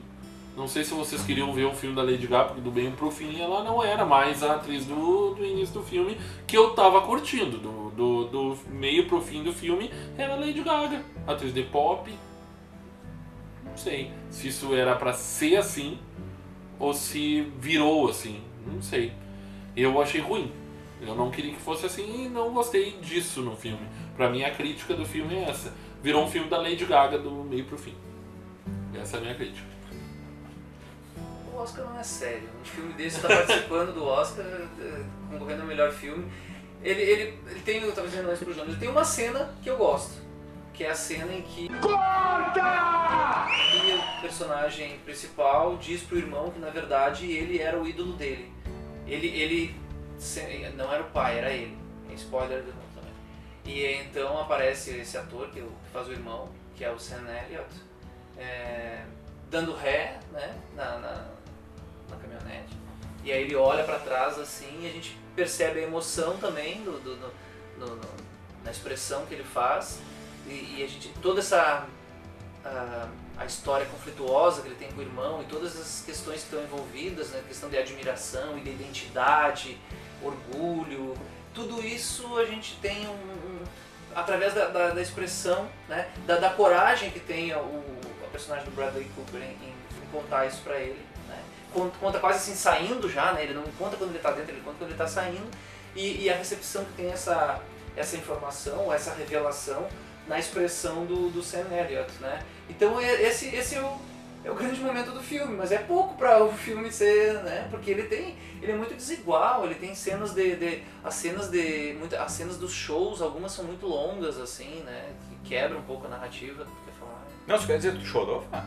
Não, Nessa cena específica? não, não, mas eu não preciso eu chorar pra achar a cena emocionante. Não, mas se o, se o Macari achou forçado o Fred Mercury se, se inspirar vendo as, o campo e as vaquinhas, o que, que ele vai dizer de- deles nunca terem cantado a música juntos e no que sobem ao palco não, isso aí tá tá- perfeito, É, cara. É que é a Lady Gaga. É, é o tipo de filme de entretenimento. Tu assiste até o final, assim, sem. sem né? Só que não acrescenta nada. Ainda mais que já. Pra, pra E quem outra, mais um nasce uma estrela? O cara né? só. Já teve o La La Land. É, justamente, eu ia perguntar, era preciso fazer mais uma versão do Nasce Uma Estrela? Fá, Brício. Não, eu acho que não acrescenta nada. Mas, mas como diz o nosso amigo Jean, de repente. Grande parte do público que apreciou o filme nunca tinha visto nenhum Nasce uma Estrela, né? Eu sou. É, eu também. É, então tem essa questão. Que, Por que, que as pessoas isso, não vão no cinema mais Isso antigo? já é uma né? chamada para um, um- uma, É. nosso futuro, nossa futura gravação, né, nosso futuro podcast sobre a diferença entre as gerações e a Verdade. sua experiência com o cinema, com a, a arte de modo geral. né. Mas então, assim, quer dizer, o filme que não não, não acrescenta, porque a mesma história, mesmo que não seja, tá, supondo que seja o primeiro nasce uma estrela da história do cinema. Essa história de sucesso e o sucesso separando as pessoas é uma história que a gente já viu em outros filmes, inclusive no La La Land, de certa maneira. Na Bíblia tem isso aí, né? É uma história bem antiga. É. Na Bíblia. Fechamos Nasce uma Estrela ou mais alguém? Spike, que nesse momento tá num aplicativo de comida aqui, né? Procurando a janta. Mas tudo bem, então vamos passar aqui para a última parte do nosso primeiro programa do Rebobina, porque a gente não vai discutir as outras categorias hoje, vai ficar para uma próxima, então eh, futuras discussões sobre o Oscar, sobre as outras categorias, talvez aprofundamento das discussões que já tiveram que já foram feitas aqui hoje, com todo mundo olhando todos os filmes, fazendo o dever de casa, né? Mas por agora, então, eh, entre os filmes que a gente já viu, cada um vai falar qual é o seu preferido e qual é a sua grande aposta para vencer o Oscar 2019 de melhor filme. A gente começa então com o Rodrigo Seco. Qual que tu mais gostou entre os que tu viu e qual tu aposta para levar a estatueta? Eu mais gostei de Green Book e a minha aposta é Roma. Tá certo. Alexandre Macari. Eu gostei, o que eu mais gostei foi o Vice, sem dúvida alguma. E, mas a minha aposta é no Green Book. Então ainda acho que eles vão premiar o Green Book. É, eu, eu, prefiro Roma. Acho que o Roma vai ganhar para melhor filme estrangeiro. E aí não vai ganhar para melhor filme e, vou, e provavelmente ganhe o Infiltrado na Clã. Tá certo. Spike, que vai fazer o ranking entre Pantera Negra e Infiltrado na Clã, vai colocar um em primeiro, o outro em segundo, aí vai lá, Spike. Cara, complicado, né? Mas eu. Quem tu acha que vai ganhar? Eu Esse gostei. não precisa olhar pra achar. Eu gostei mais do Pantera. Mas eu não acho que o filtrado vai ganhar. então é isso. Não, não, mas tu pode achar quem vai ganhar sem ter assistido. Vice tem cara. Tem muito cara de concorrer ao Oscar, assim, de filme feito pra Oscar. Desculpa, Alexandre. É, não é a minha, é a minha segunda opção também de, de que eu acho que pode ganhar. Inclusive é um estilo de filme que eu vou chegar e vou correndo olhar já. Ah, viu? É. Agora, esperando Minha chegar a comida, é- Spike. Hã? Agora, esperando chegar o delivery que tu pediu aí. Com certeza, vou encher a boca de, de comida e olhar mais. Tá certo, então, pra encerrar aqui, eu acho que, que quem vai levar vai ser o Roma. Mas o filme que, antes que eu olhei, o que mais me, me causou algum arrepio, alguma coisa, Bohemian Rhapsody do... aqui é a opinião... Dá pra ver. A opinião popular, né, cara? A opinião... A opinião... Quase falou nascer uma estrela, A né? opinião popular. Não, não foi Nasce uma Estrela, cara. O Fred Mercury marejou, pelo menos. A Lady Gaga, não. Então, com isso, a gente vai encerrando aqui a primeira edição do nosso podcast Rebobina Cast. Lembrando, siga nossa página lá, curta, dê o seu like no Facebook, www.facebook.com barra RebobinaCast. Você vai ficar por dentro de todas as novidades, das novas edições do Rebobina, quando sairão então os próximos podcasts. Lá você confere tudo. Agora a gente termina a nossa reunião aqui. Vamos olhar La La Land todos juntos para relembrar esse grande filme. A gente fica por aqui e até a próxima, pessoal! About